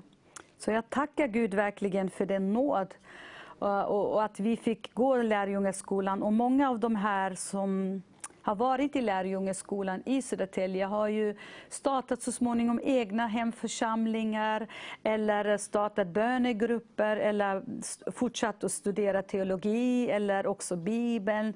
För det har varit sån glädje och de vill ju inte släppa det. Så har man en gång smakat på Guds kärlek och hopp, då vill man inte släppa det. Aldrig någonsin. Man vill inte tillbaka till sitt gamla liv, för att man vet ju vad det innebär att kunna vara fri i Jesus Kristus. Och, och vilken frihet det är, för att det enda vår Herren Jesus Kristus vill är att att ta oss tillbaka, forma oss till de vi är tänkta att vara och inte som vi har blivit. För att här i världen blir ju vi på sätt och vis mer eller mindre skadat av en trasig system. Och, och Gud har kommit för att upprätta och hela oss, för att ge oss det tillbaka som har blivit stulen av oss. Och det är så underbart och det får vi vara så tacksamma över och sån nåd att, att eh, jag ber er alla som tittar, tappa inte bort tid och förlora inte tid på det.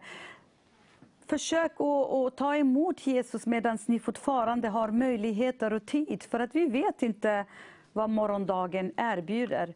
Så ta vara på det och, och fråga och längta och våga söka Gud. Våga söka. Han kommer inte göra er besvikna. Sök honom i helhjärtat och ni skall finna honom. Han har lovat att ni ska finna, honom och Gud är trofast. Honom kan vi lita på. Det enda han längtar efter att befria er alla som verkligen längtar efter honom. Vi är hans barn, vi är hans skapelse. Vi tillhör honom. Han är vår Gud och vi är hans dyrbara barn. Och jag tackar för den här underbara kärlek som Gud verkligen har för oss trots våra svag- svagheter och brister. Så jag är så oerhört tacksam och tackar Gud för hans nåd. Och nu, mina kära systrar och bröder, så kommer en prom där eh, man ska prata vad global gemenskap eh, gör för arbete helt enkelt för människor i Mellanöstern. Så Guds frid och ha en välsignad kväll från mig.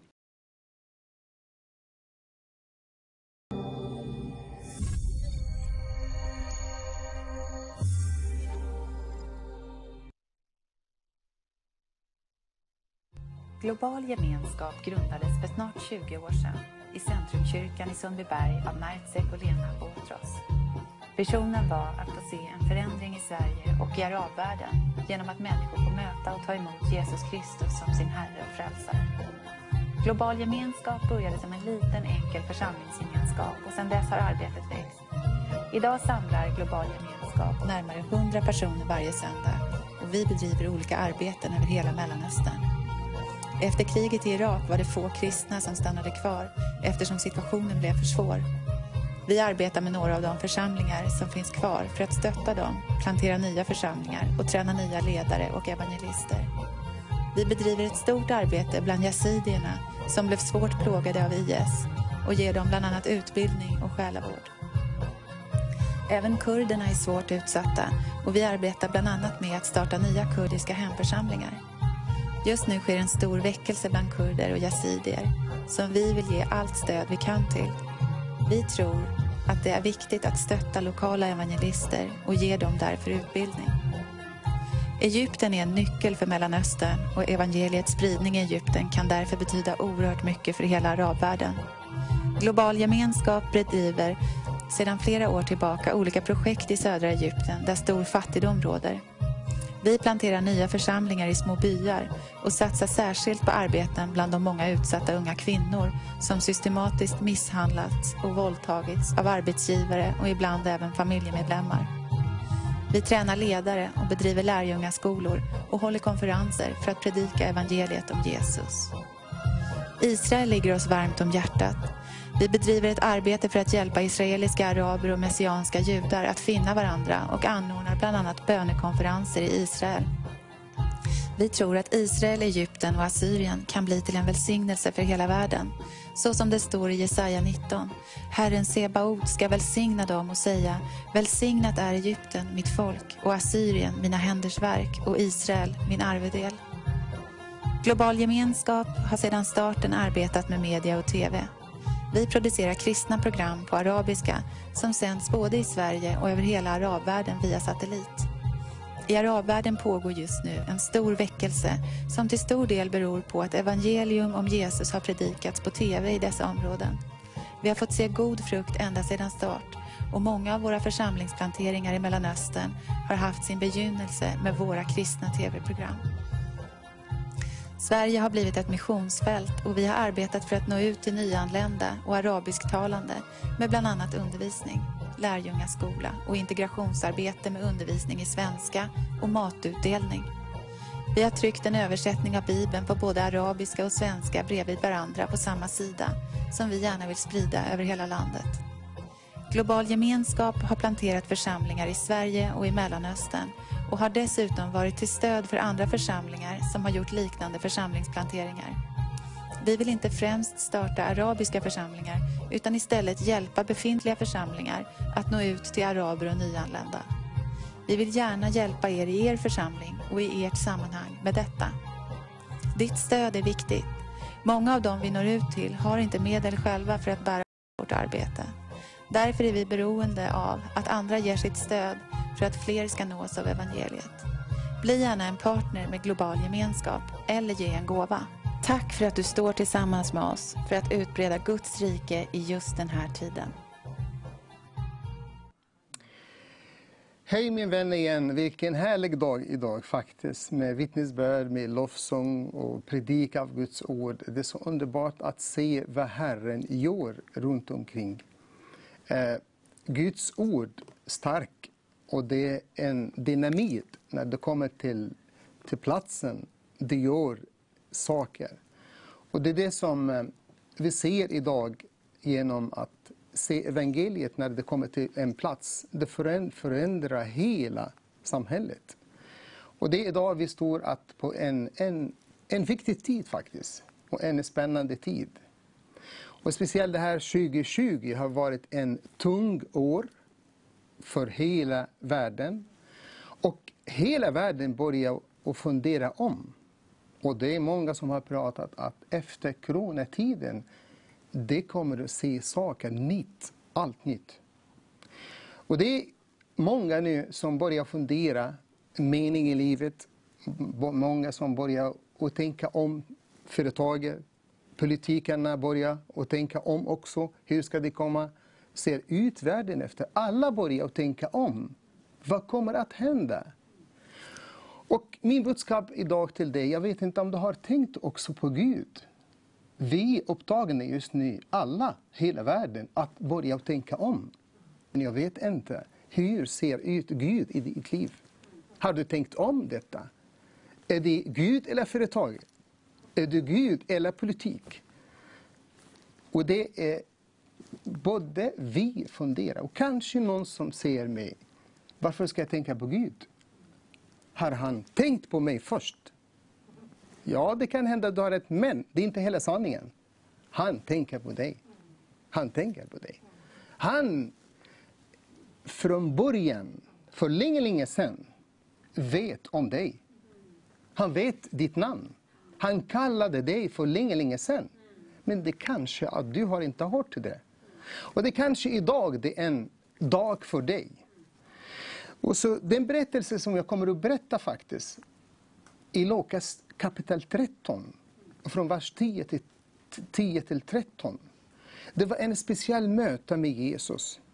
En kvinna som mötte Jesus på en vilodag, en sabbatsdag. Och hon kom till synagogan och hon, det verkar hon brukade gå dit.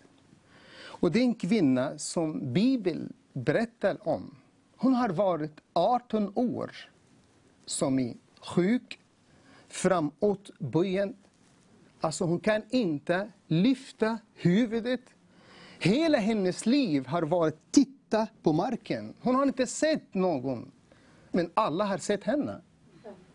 Och så den dag kom Jesus till synagogan. Och han gjorde, när Jesus kommer till platsen, han gör saker. Han gör under. Han är, han är så... Jag brukar säga, jag är kär i Jesus. Han är så god. Och Guds ord var mycket starkt. När Jesus såg henne, det står i Bibeln, först han såg henne. Han såg henne. Han kallade henne. Han botade henne och han också skyddade henne. Han gjorde fyra saker och det är alltid Jesus när han kommer till plats, när han kommer till ditt rum ikväll, när han kommer till dig ikväll och han finns där. Jag tror på det. Han är överallt. Och han vill möta dig. Hon har varit den kvinna, vilken fantastisk kvinna. Hon har varit där trots att hon är framåtböjande. Fram, hon är sjuk. Hon har inte tänkt alls vad folk säger om mig när de säger mig. Hon har inte tänkt på det. 18 år. Ingen har sett henne. 18 år. Alla tittar bara på henne. Men ingen har rört henne. Men det är Jesus, Jesus på den mötet. Han såg henne. Han såg henne. Och på samma sätt, jag vill säga till dig, han ser dig. Han vet om dig. Han vet. Kanske du ser att ingen ser mig. Ja, men det kanske vi, vi glömmer varandra. Ja, vi gör det. Men inte han. Han ser dig. Och det är en budskap till dig idag. Han, ser, han vet vem du är. Han vet vad du går igenom. Han vet det mörka rummet som du sitter in och du vill inte gå ut. Han, han vet om det. Han ser dig. Han vet allt om dig. Och kanske han har pratat med dig flera gånger, men du vill inte. Han såg henne. Hon har inte tänkt alls vad folk säger om mig. Men vilken fantastisk kvinna. Hon är sjuk på det här sättet. Men hon kommer till Guds hus. Och det är en lektion för mig och för dig ikväll. Att hon är på det här sättet, men ändå hon är alltid vill vara där Jesus finns. Han såg henne och sen han kallade henne. Wow! Vilken blick hon fick den, den, den, den dag. Jesus blick full av kärlek. Han tittade på henne, han kallade henne. Och idag han vill kalla dig också. Han kallar dig också. Han vill att du skulle svara på honom. Säger Jesus, jag är här. Han ropar på dig. Han kallade för länge, länge sedan. Bibeln säger att han, det är han som valt oss, han som utvalde oss, han som kallade oss till hans barn, att vi skulle vara hans barn. Och vi är hans barn. Det säger Jesus, ni är min. Du är hans. Och han väntar på svaret idag. Om du säger till honom, Herren, jag är här. Jag är här. Jag är här, jag vill ta emot dig. Min vän, jag går runt och så jag ser massor med människor som kommer närmare Jesus. Traditionen har inte förändrat människor. Religion kunde inte hjälpa människor. Men när bara ser de Jesus, deras liv förvandlat. Deras liv blir fyllt, född på nytt. Folk ser drömmar och uppenbarelser. Och jag kan också säga till dig, om du ropar på honom, du kommer se honom. Han är inte borta, han är här. Han är här. Han är hos dig idag. Jag vet att du, är- du är trött, jag vet att du kanske bär saker. Men den här damen, alltid, hon har tittat ner. Men när Jesus kom och hon tog emot Jesus, han lyfte henne. Och han vill lyfta dig idag. Han vill lyfta dig från allt som du har varit med. Han, han vet om dig. Han såg henne, han kallade henne, han botade henne. Han botade henne. Det som Jesus gör idag, Guds ord säger att han är igår och idag och evigt. Det som Jesus gjorde det för 2000 år, han fortfarande gör det. Han botar människor. Och det kan hända att ge, ge, om han gjorde inte det, men kanske att du får styrka och kraft. Paulus, han bad tre gånger om den ont som han hade, eller sjuk som han hade. Men Jesus sa till honom, jag kommer att ge dig kraft. Så att jag vill säga, kanske du är trött och du klarar inte det. Men Guds kraft kommer att hjälpa dig att gå över, över. Jag kan inte glömma det, för många år sedan vi fick en, eh, en faktiskt en, en uppenbarelse och dröm att göra någonting i Rinkeby här i Stockholm. Och den kväll så vi bestämde att vi skulle visa Jesus film. Hans liv, Jesus liv, på flera språk. Och vi bestämt på långfredag, vi ska dit till Rinkeby. Och så vecka innan, vi har Rinkeby, alla hus, att vi kommer på fredag, långfredag, och står mitt i torget och visar Jesus film med stor dyk. 12 meter, mitt i Rinkebytorget. Några dagar innan det fick jag flera telefoner från några pastorer. Vad ska ni göra i Rinkeby? Det här kommer att bli problem. Det kommer bli, bli krig i Rinkeby. För vad? Pastorerna som ringde mig.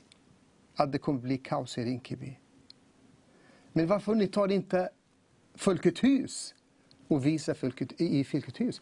Men jag sa, om vi tar Folke- Folk- Folkets hus, vem ska komma och se filmen? Vi vill vara i torget, för folk ser. Och det spelar ingen roll om de ser bara fem eller tio minuter, det räcker för dem. Att se Jesus. Och det var, Jesus talade på somaliska, på kurdiska, på arabiska. Och folk stod där och tittade. Men den dag vi var, hade tillstånd var, var från klockan tre till klockan nio på kvällen. Vi delade Jesus film. Vi delade böcker. Men det är ett underbart mirakel som har hänt den, den dag.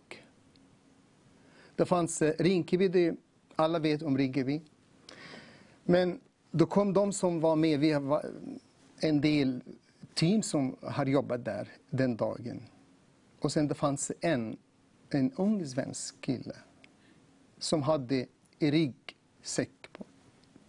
Och han sa att eh, han berättade för dem som har bett med honom som har sagt till mig på den dagen, Vilken härlig dag. Jag fick röst att gå till Rinkeby. Jag bor inte här. Jag bor i Stockholm. Men en röst sa till mig, gå till Rinkeby innan det kommer att göra det som det skulle göra. Och den dag, den här ung killen, han har bestämt att han ska gå självmord. Och innan han har bestämt hur ska han ta självmord, han ska stå framför tåget. Och så rösten kom till honom, gå till Rinkeby. Och när han kom till Rinkeby och såg Jesus film, han började och frågade våra arbetare där, vem är han? Och han började, och de berättade om Jesus för honom. Och han blev frälst och tog emot Jesus. Vilken berättelse. Vilken dag. Vi sa tack och lov. Om det bara den här ung kille blir frälst, det räcker så. Jesus vill möta dig. På samma sätt som han mött den här kvinnan som har varit 18 år. Han botade henne. Och det är alltid Jesus när han kommer. Om han gör inte med kroppen, han gör inifrån. Och jag vill tala till dig idag. Han vill bota dig. Jag vet inte vad du har. Men han vill träffa dig. Han vill röra dig ikväll. Han vill göra någonting nytt i ditt liv. Du behöver inte byta ditt namn. Det är bara att du skulle öppna ditt hjärta för honom och säga Jesus, jag är här. Och han beskyddade henne.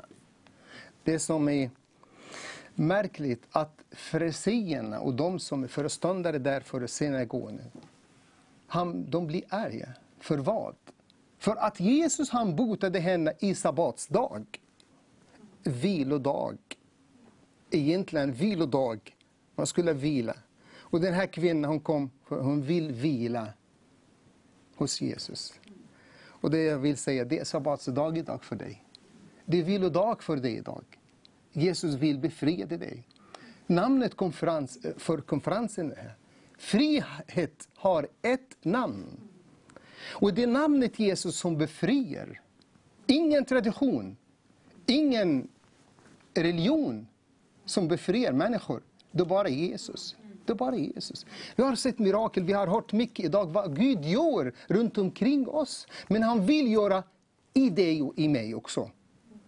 Inte bara att se vad Gud gör där. Men han vill göra någonting i ditt liv och i mitt liv. Jag vet inte vad, vad är Guds hus, Guds hus för dig? Är det bara vi går dit när bara vi har tid eller Gud har första plats i vårt liv. Guds rike, hur ser ut i ditt liv och mitt liv? Tar vi Guds rike på allvarligt? I den här tiden som, som vi märkte det, så många runt omkring, arabisktalande, runt omkring i världen arabisktalande började söka frälsning på grund av den situation som finns idag i världen. Och jag vill säga till dig idag, ring. Vi har några här fina, både män och damer, som vill be med dig. Ring om du är sjuk, om du har något som du vill säga. Om du vill ta emot Jesus, vi kommer att bli så glada. Vi vill be med dig ikväll. Vi vill att det blir idag en, en härlig dag för ditt liv. Jag har blivit frälst och jag har tagit emot Jesus när jag, när jag var 14 år. Jag har inte ångrat mig. Det är bästa dag som jag har blivit frälst. Ta beslutet idag. Och du kommer inte ångra om det här beslutet. Det är viktigt och bästa beslut som kommer att ta i, i ditt liv. Ring oss och be med oss ikväll. För vi kommer att bli glada. Gud välsigna dig. Och vi lyssnar och sjunger tillsammans och prisar vår härliga Gud. Amen.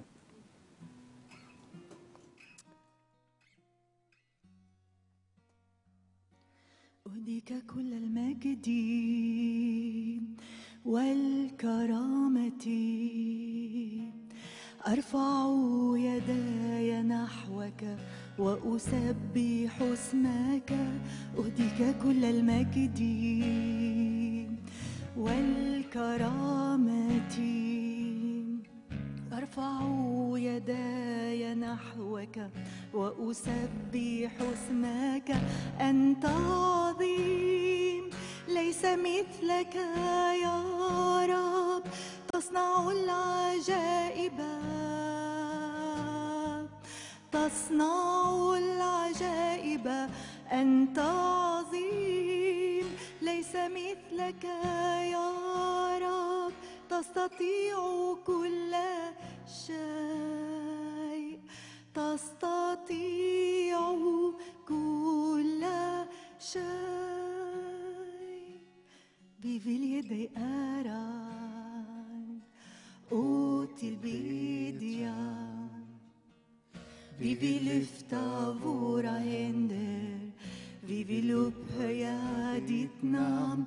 Vi vill ge dig äran och tillbedjan. Vi vill lyfta våra händer. Vi vill upphöja ditt namn för du är stor.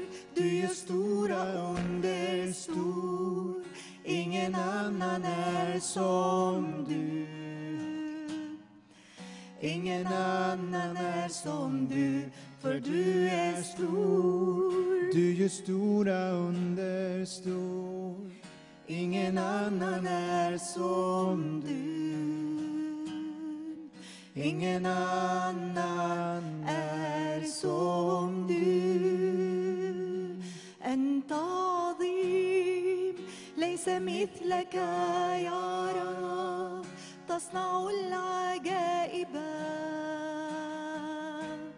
تصنع العجائب أنت عظيم ليس مثلك يا رب تستطيع كل شيء تستطيع كل شيء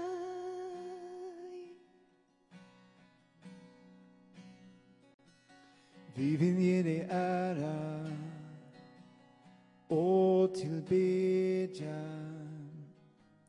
Vi vill lyfta våra händer. vi vill upphöja ditt namn.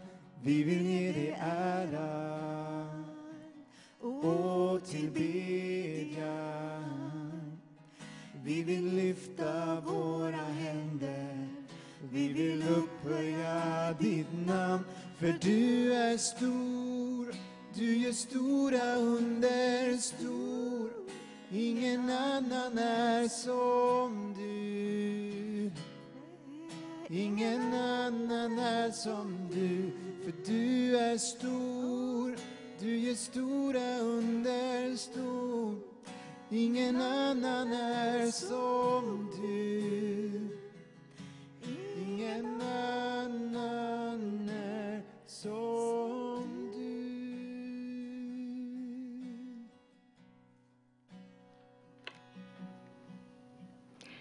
Jag tänkte berätta lite för er om vårt arbete som vi, gör, som vi har i media.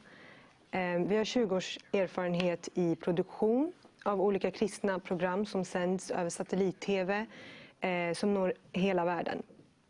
Ehm, de här programmen har lett till en stor väckelse som vi har sett i bland annat Mellanöstern och Nordafrika. Ehm, vi, har blivit, vi blir kontaktade dagligen av personer med muslimsk bakgrund och även namnkristna eh, som har blivit frälsta och mött Jesus Eh, via våra tv-program. Eh, Vi ser också att sociala medier har en stor, eh, en stor del i väckelsen som sker idag. Eh, Och vi försöker ständigt utvecklas i just det här med att synas på sociala medier. Då vi tänker att många i de här länderna kanske inte har möjlighet att ta sig till en kyrka eller få en bibel. Men att höra Guds ord via en tv eller via sin telefon i hemmet är en väldigt bra väg att gå. Så vi fick för, några, för inte så länge sedan en vision där vi startade ett program som vi kallade för Vägen till paradiset. Det är ett nytt program som vi, där vi tänkte att namnet ska locka främst muslimer. Och det gör det eftersom muslimer oftast använder termen paradis och inte så mycket himmel. Så att när de, när de ser det här programmet då på sociala medier tänker de direkt att det här ska vara ett muslimskt program, religiöst program. Så att det lockar dem.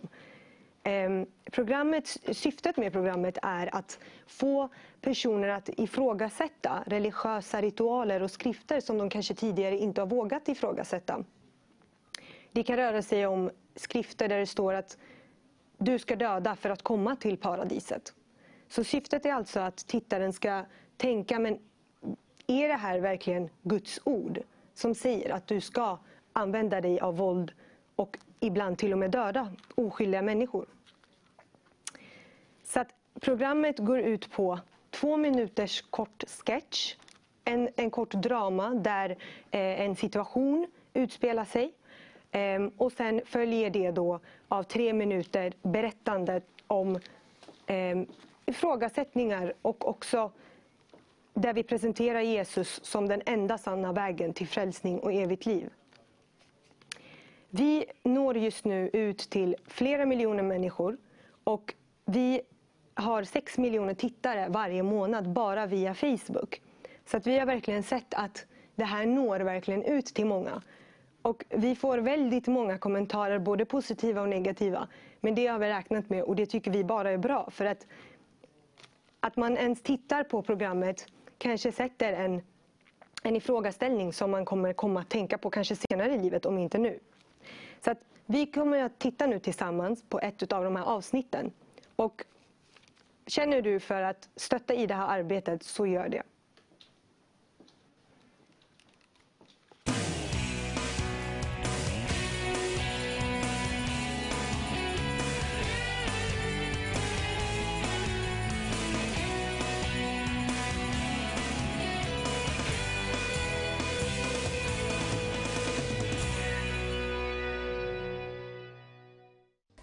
ما تنسيش تحطي الهدوم البيضاء اللي هنحتاجها معانا في الأراضي المقدسة. ما تقلقش دي أول حاجة حطيتها في الشنطة. هو أنتوا مش زرتوا السنة اللي فاتت؟ وماله يا بنتي بناخد بركة؟ ده أنا لو أقدر أزور أكتر من مرة في السنة هعمل كده. دي زيارة بيت ربنا يا بنتي بتدخل الجنة على طول. هو لمجرد إني أزور الأماكن المقدسة أدخل الجنة؟ يعني أخلاقي وأعمالي حتى لو سيئة ملهمش أي علاقة بدخول الجنة طالما عندي الإمكانيات المادية دي؟ طب وبالنسبة للي ما عندوش الإمكانيات المادية دي عشان يزوروا مش هيدخلوا الجنة؟ طب طب إزاي زيارة الأماكن هي اللي تحدد أروح فين؟ ويعني إيه كل ما أزور أكتر بثبت مكاني في الجنة أكتر؟ في حاجة مش مفهومة. يظن بعض الناس أنه بزيارة الأماكن المقدسة أو إقامة بعض الطقوس يتم غفران الذنوب كلها منذ الولادة وأن الشخص يعود من هذه الزيارة طاهرا من كل معصية فهل هذا صحيحا؟ هل زيارة مكان مقدس يغفر ذنوب العمر كله؟ الحقيقة لا ليه؟ لو أنا عملت جريمة وقفت قدام القاضي مش معقول هقول له أنا عايز أروح أزور مكان مقدس عشان يغفر ليا ذنبي لا يمكن القاضي هيقول لي أكيد تقدر تعمل كده بس في الأول لازم تعاقب على ما فعلت وتدفع ثمن خطأك إنك تزور مكان مقدس لا يمحو ذنبك لأن الزيارة لا تطهر القلب ولا الفكر من الشر كمان الزيارة لا تعطي الإنسان الرضا الروحي ولا تعطيه علاقة حقيقية مع الله. طيب واللي ما يقدرش يزور أماكن مقدسة هيفضل باب التوبة مقفول قدامه؟ مش معقول الله رحيم وعاوز كل الناس تتوب وتدخل الجنة. طيب لو كانت زيارة الأماكن المقدسة هي كمان فرض عليا فليه أطلب من الله الغفران؟ ففي الآخر أنا مجبر على زيارتها لكن الله عاوزني أجيله تايب بإرادتي أنا. عشان تبني برج لازم يكون الأساس قوي يقدر يتحمل بناء البرج. بمعنى عشان تتغفر ليا كل ذنوبي ومعاصية لابد أستوفي العدل الإلهي. وده ما بيحصلش إلا من خلال التكفير عن ذنوبي أمام الله. طيب إزاي أقدر أتواصل مع الله وأنا مرفوض بسبب ذنوبي؟ لابد أن يكون في حد يصالحني مع الله. وهذا الشخص يكون بار وما عندوش أي ذنب أو معصية. الوحيد اللي شهدت عنه كل الكتب السماوية بأنه بار وما عملش أي ذنب أو معصية هو شخص يسوع المسيح. المسيح جه للأرض بطريقة عجيبة. اتولد من عذراء وعاش كل حياته على الأرض يعمل الخير لكل الناس. بيشفي المرضى يخرج الشياطين ويحيي الموتى. وكمان هو الوحيد اللي قدر وبيقدر يغفر خطايا الناس وفي الآخر قدم نفسه للموت على الصليب من أجل ذنوبنا ومعاصينا. المسيح الوحيد اللي قدر يعمل كل دوت. اليوم أنا بقدم ليك دعوة خاصة جدا. الدعوة دي اتدفع ثمنها غالي قوي وهو موت المسيح على الصليب لأجلك. هو ده اللي يغفر خطاياك مش زيارة الأماكن المقدسة. كلمة الله بتقول هوذا الآن وقت مقبول. الآن وقت خلاص. تعال ليسوع واقبله كمنقذ ومخلص لحياتك وهو هيعلن ليك عن ذاته وهيغفر ليك كل معصيك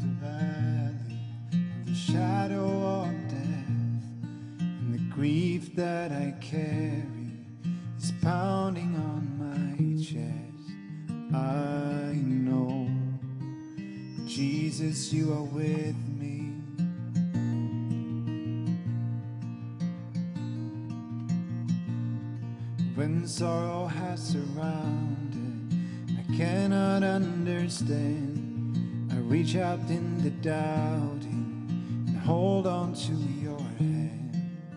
I know, Jesus, you are with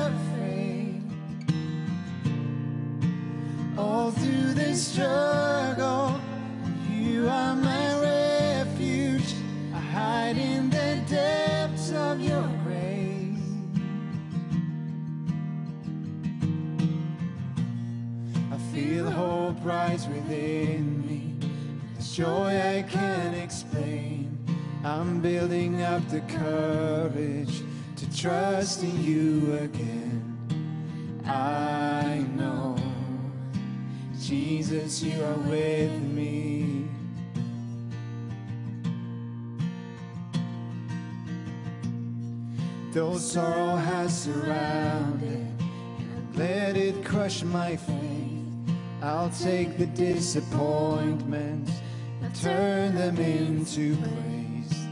I know, Jesus, you are worthy. You are worthy. You are my shelter. You are my stronghold. Why should I be afraid?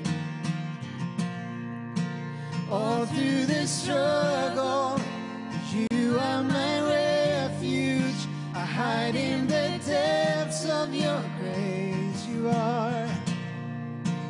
You are my shelter. You are my stronghold.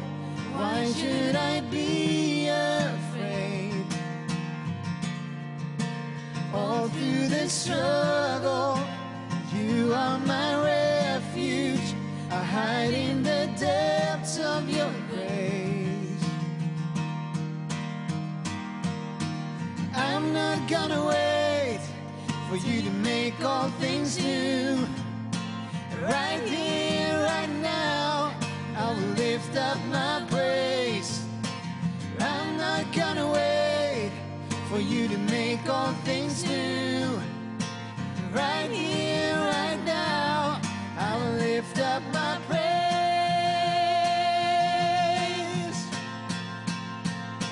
I will dare.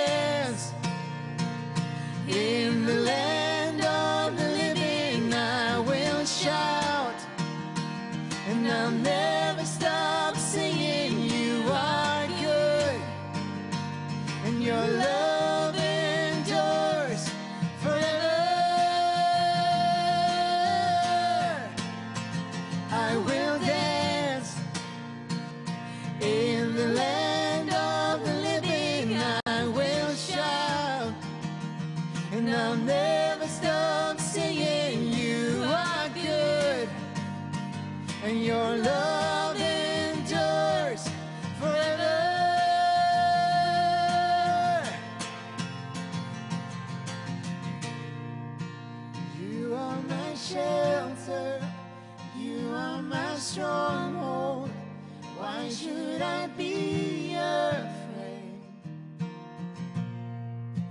All through this struggle, you are my refuge. I hide in the depths of your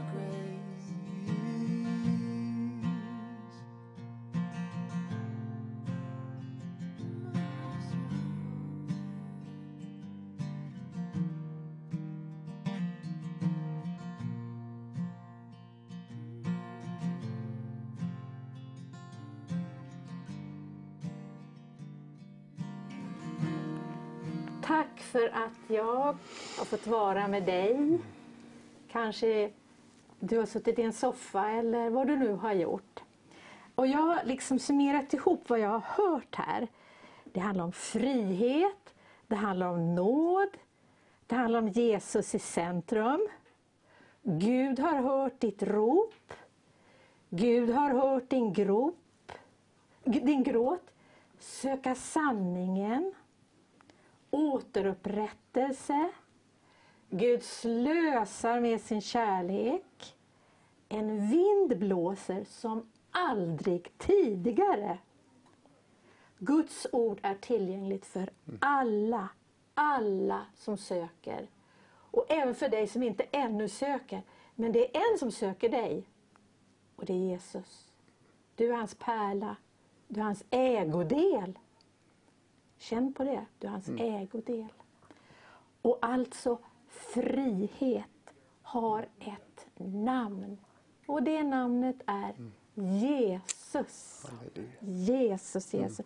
Nu ska vi be, det har kommit in flera böneämnen, vi kan inte ta allihopa. Det kommer att läsas imorgon, men jag vill ta några stycken här. Maria, vi ber för din farbror som är 93 år, som har corona. Gunvor, vi ber för dig att du ska få bli frisk ifrån astma och dia- diabetes. Ramon, Gud vet din bön. Han känner till den väl. Maria, Gud känner till din svåra situation. Det är ju så att du till och med känner att du kanske inte orkar. Men vi ska bära dig. Vi ska bära dig i bön. Så att du ska få känna att du orkar. Och vi ska be att du ska få en god natt. Hanna, du ber om frälsning till arabvärlden. Och Kali, du ber om Guds välsignelse över hela skapelsen. Halleluja. Och den är Guds skapelse. Och innan du var född min vän så kände Gud till dig. Det står så i Psaltaren. Men nu ska vi be. Tack Gud för förtroendet. Att vi får be för varandra och med varandra. Och nu går vi i tro på ditt ord och ber för dessa människor att de ska få se ett klart, en klar skillnad, en förändring. Ja, Herre, vi ber. Jag ber om, eller jag tackar dig för frihet. Tack Jesus. Frihet har ett namn. Halleluja. Och det är du Tack, Jesus. Jesus. Jesus, Jesus. Amen. Och återigen så vill jag tacka för detta enorma missionsfält som vi har här i Sverige. Det säger jag som ursvensk. Tack för det missionsfältet. Tack. Och tack för ditt blods beskydd över Mertzek och hans familj. Och våran församling. Och i Centrumkyrkan har vi den här underbara bilden med dig Jesus. Och där står det, du säger, jag är i dig. Och du är i mig. Och att du ska få känna att Jesus säger det till dig. Jag är i dig mitt älskade barn. Även om du inte känner mig ännu. Jag är i dig och du är i mig. Ja, Amen. Amen. Amen. Tack Jesus. Tack Jesus. Herre, vi tackar dig att eh, ditt ord har gått ut ikväll. Tack för att vi får den möjligheten att eh, förkunna ditt ord. Via TV men även på att andra sätt. Vi ber att eh, det ska växa Mm. och ge eh, frukt, Herre. Att det blir fruktsamt, att det ska bli rik skörd, Herre. Vi ber att människor ska bli frälsta. Vi ber att människor ska bli botade. Vi ber, ber att eh, samhällen ska bli eh, helade och återupprättade. Och även familjer och eh, alla länder oavsett eh, var på denna jordklotet de befinner sig, Herre. Tack för att du är Herre över hela världen. Mm. Hela världen. Det är du som tillsätter kungar eller presidenter och du avsätter dem, Herre. Och vi vet att du är på väg tillbaka. Tack, och du ska regera. Och eh, hjälp oss att ehm, utföra det uppdrag som du har kallat oss till. Och vi ber att eh, eh, människorna ska finna dig. Att så många som möjligt ska få upprättade liv, ett nytt liv och hopp om eviga livet. Tack Jesus. Tack för att ditt ord är verksamt och eh, sann. I Jesu namn vi ber. Amen. Amen. Herre, vi prisar och vi tackar dig Jesus. Tack för att du finns och du Amen. här. Och du är där också med mina vänner. Mm. Mm. Tack Jesus för varenda person som har sett dig och har bett till dig idag, Herren. Herre, vi ber Herre tillsammans för min vän som han har bara ett rop till dig idag, Herren. Mm. Vi ber för dem som mår dåligt idag, Herren. Jag ber för dem som är rädda. Mm. Jag ber för familjer. Jag ber för unga. Mm. Jag ber för situationen idag, Herren, Mm. med coronavirus. Ja, ja. Här är många som har jobbet. Mm. Vi ber Herren tillsammans. Kom Herren, besök mina vänner. Mm. Jag ber för vårt vård, Herren. Att det ska ge dem styrka och kraft i det stort arbete som de gör idag. Ja, Herren, vi ber för de som är ansvariga. Vi ber för vårt regering Ja. och politiker. Vi ber Herren att det ska ge dem vishet. Mm. Hur ska de leda oss? Precis. Vi ber Herren att det ska mer och mer av ditt ord i vårt regering också. Ja. Vi vet Herren att det här landet har varit ett kristet land. Mm. Tack Jesus för att du ska fortsätta och bli ett kristet land. Ja. Tack Jesus för din kors Ja. som på vårt flagga. Och det visar att korset är beskyddat. Ja. Korset är välsignat. Mm. Korset som fin- I korset finns det förlåtelse. Ja. I korset finns det frälsning till hela Mm. vårt land, Herre. Amen. Så Herren, vi ber Mm. Att du skulle bli känd i vårt land. Mm. Mm. Och att alla folk ska lära känna dig. Mm. Herren, vi ropar, vi behöver dig i vårt land. Mm.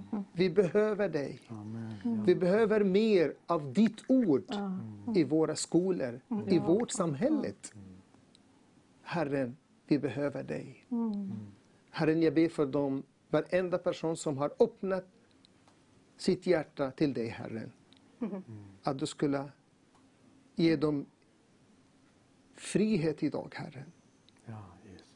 Och ge dem frälsning. Mm. Herren, jag ber för enda person som har skickat bönämne här. Och de som har inte skickat också. Möt dem, Herre. Besök dem. Bota dem, Herre. Vi ber och vi tackar dig, Jesus. ja. Halleluja. Vi fortsätter och be. Tack Jesus. Halleluja. Halleluja. Tack Jesus för hela den här dagen, eller den här kvällen.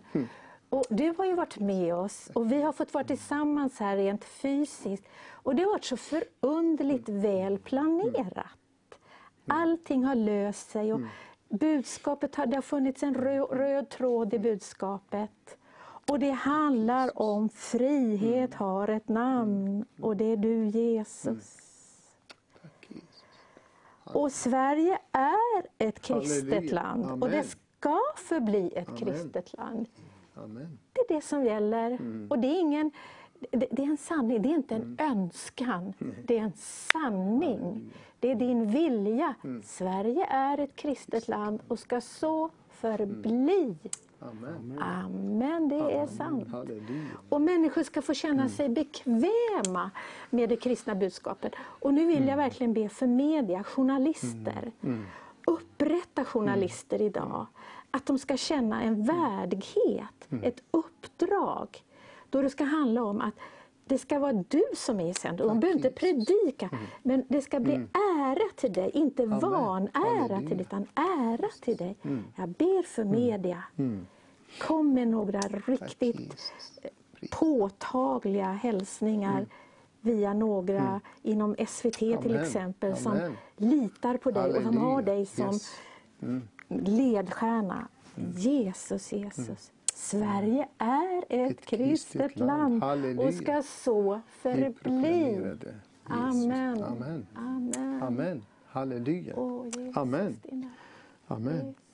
ska bara berätta om tre böcker här faktiskt. Och, och det är intressant böcker här som första gångerna vi fick direkt från tryckeri. Och det, jag har skrivit en bok om dem. Och sen är det två böcker som är skrivna av Lars, Lars, eh, Lars, eh, nej, Dung, Lars Dungberg. Faktiskt, vi är vänner. Lars han är svensk som har flyttat till USA för nästan, jag tror det, mer än 40 år. Och så en bok som handlar om grunden för Guds kärlek, det har skrivit. Och det finns på arabiska och svenska. Så, så har här den boken som jag här. Den finns både på arabiska och svenska. Och det, tänk, vi tänker på, när jag pratade, jag och Lars med de här, och en bok som handlar om bön och den andra bok handlar om att studera Bibeln, faktiskt. Tre böcker om kärlek, grunden för kärlek och den andra om bön och att studera Bibeln. Och tänk om du beställer dem, du får tre på svenska och du får tre på arabiska så du kan dela dem till andra. Och det är mening för att vi vill dela Guds ord till de arabisktalande som finns runt omkring. Plus, jag vill ge dig och din församling möjlighet idag. Vi vill gärna ge dig, vi har massor med andra böcker här. Så vi vill gärna ge en hundra bok till din församling som handlar om olika ämnen på arabiska. Så du kan ta dem utan kostnad, du ska bara betala frakt. Hundra böcker. Ta dem och ge till din församling och- eller till dig, men vi vill att du skulle dela dem. Nya Testamentet, andra böcker som handlar om frälsning, som handlar om Jesu kraft, korsfästelse, allt möjligt. Du får tio exemplar gånger tio böcker, det betyder hundra böcker. Du får inte betala någonting, du får bara ta, betala bara frakten och du får ta dem. Vi vill göra en sommar, en missionssommar i vårt land. Alltså jag ser väckelse utomlands, men jag, jag har sett väckelse började i vårt land, eller hur? Absolut. Ja. Det är dags va? Vi ser fram emot det. Ja, det är dags det. Så att vi vill gärna stå tillsammans för att vi vill värna eh, det missionsfältet som befinner här i vårt land. Mm. Tack för att du har varit med oss ikväll. Och tack för din stöd. Tack för din bön. Och ring mig eller oss här om du behöver, alltså vill jobba bland arabisktalande. Hur ska du prata med dem, dina grannar? Vad behöver de? Jag vill komma ner, hjälpa er genom allt det som vi brukar göra här. Så vi finns här för att vi vill stå tillsammans. Det handlar inte om samfund. Det handlar om Guds rike. Eller hur? Amen. Ja. Amen. Så om ni vill säga någonting och så vi kommer att sluta med sång. Om du vill säga ord eller en, ja, vi har Ja, en minut på var, oss. var välsignade och ja, jag önskar er en god natt. Och så igen, Sverige är ett kristet land och Amen. ska så förbli. Amen. Och Jesus säger, jag är i dig och du är i mig. Mm. Det är vad jag vill säga. Tack så mycket och stort tack till Vision i Sverige för det satsning som ni gör i vårt land. Gud välsigna er. Tack Branda, du har varit med oss. Amen. Gud välsigna dig. Amen. Hejdå.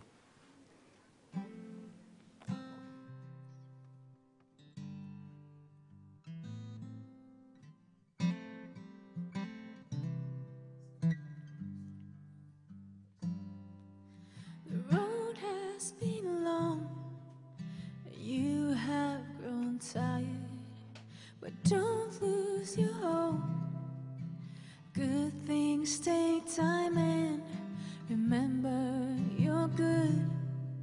Remember you're loved, and know it's gonna be okay. Remember you're good. Remember you're loved and know you're gonna be still be hard in the days coming, but don't you lose heart. It's not all for nothing. Remember, He sees. Remember, He's near and know you're gonna be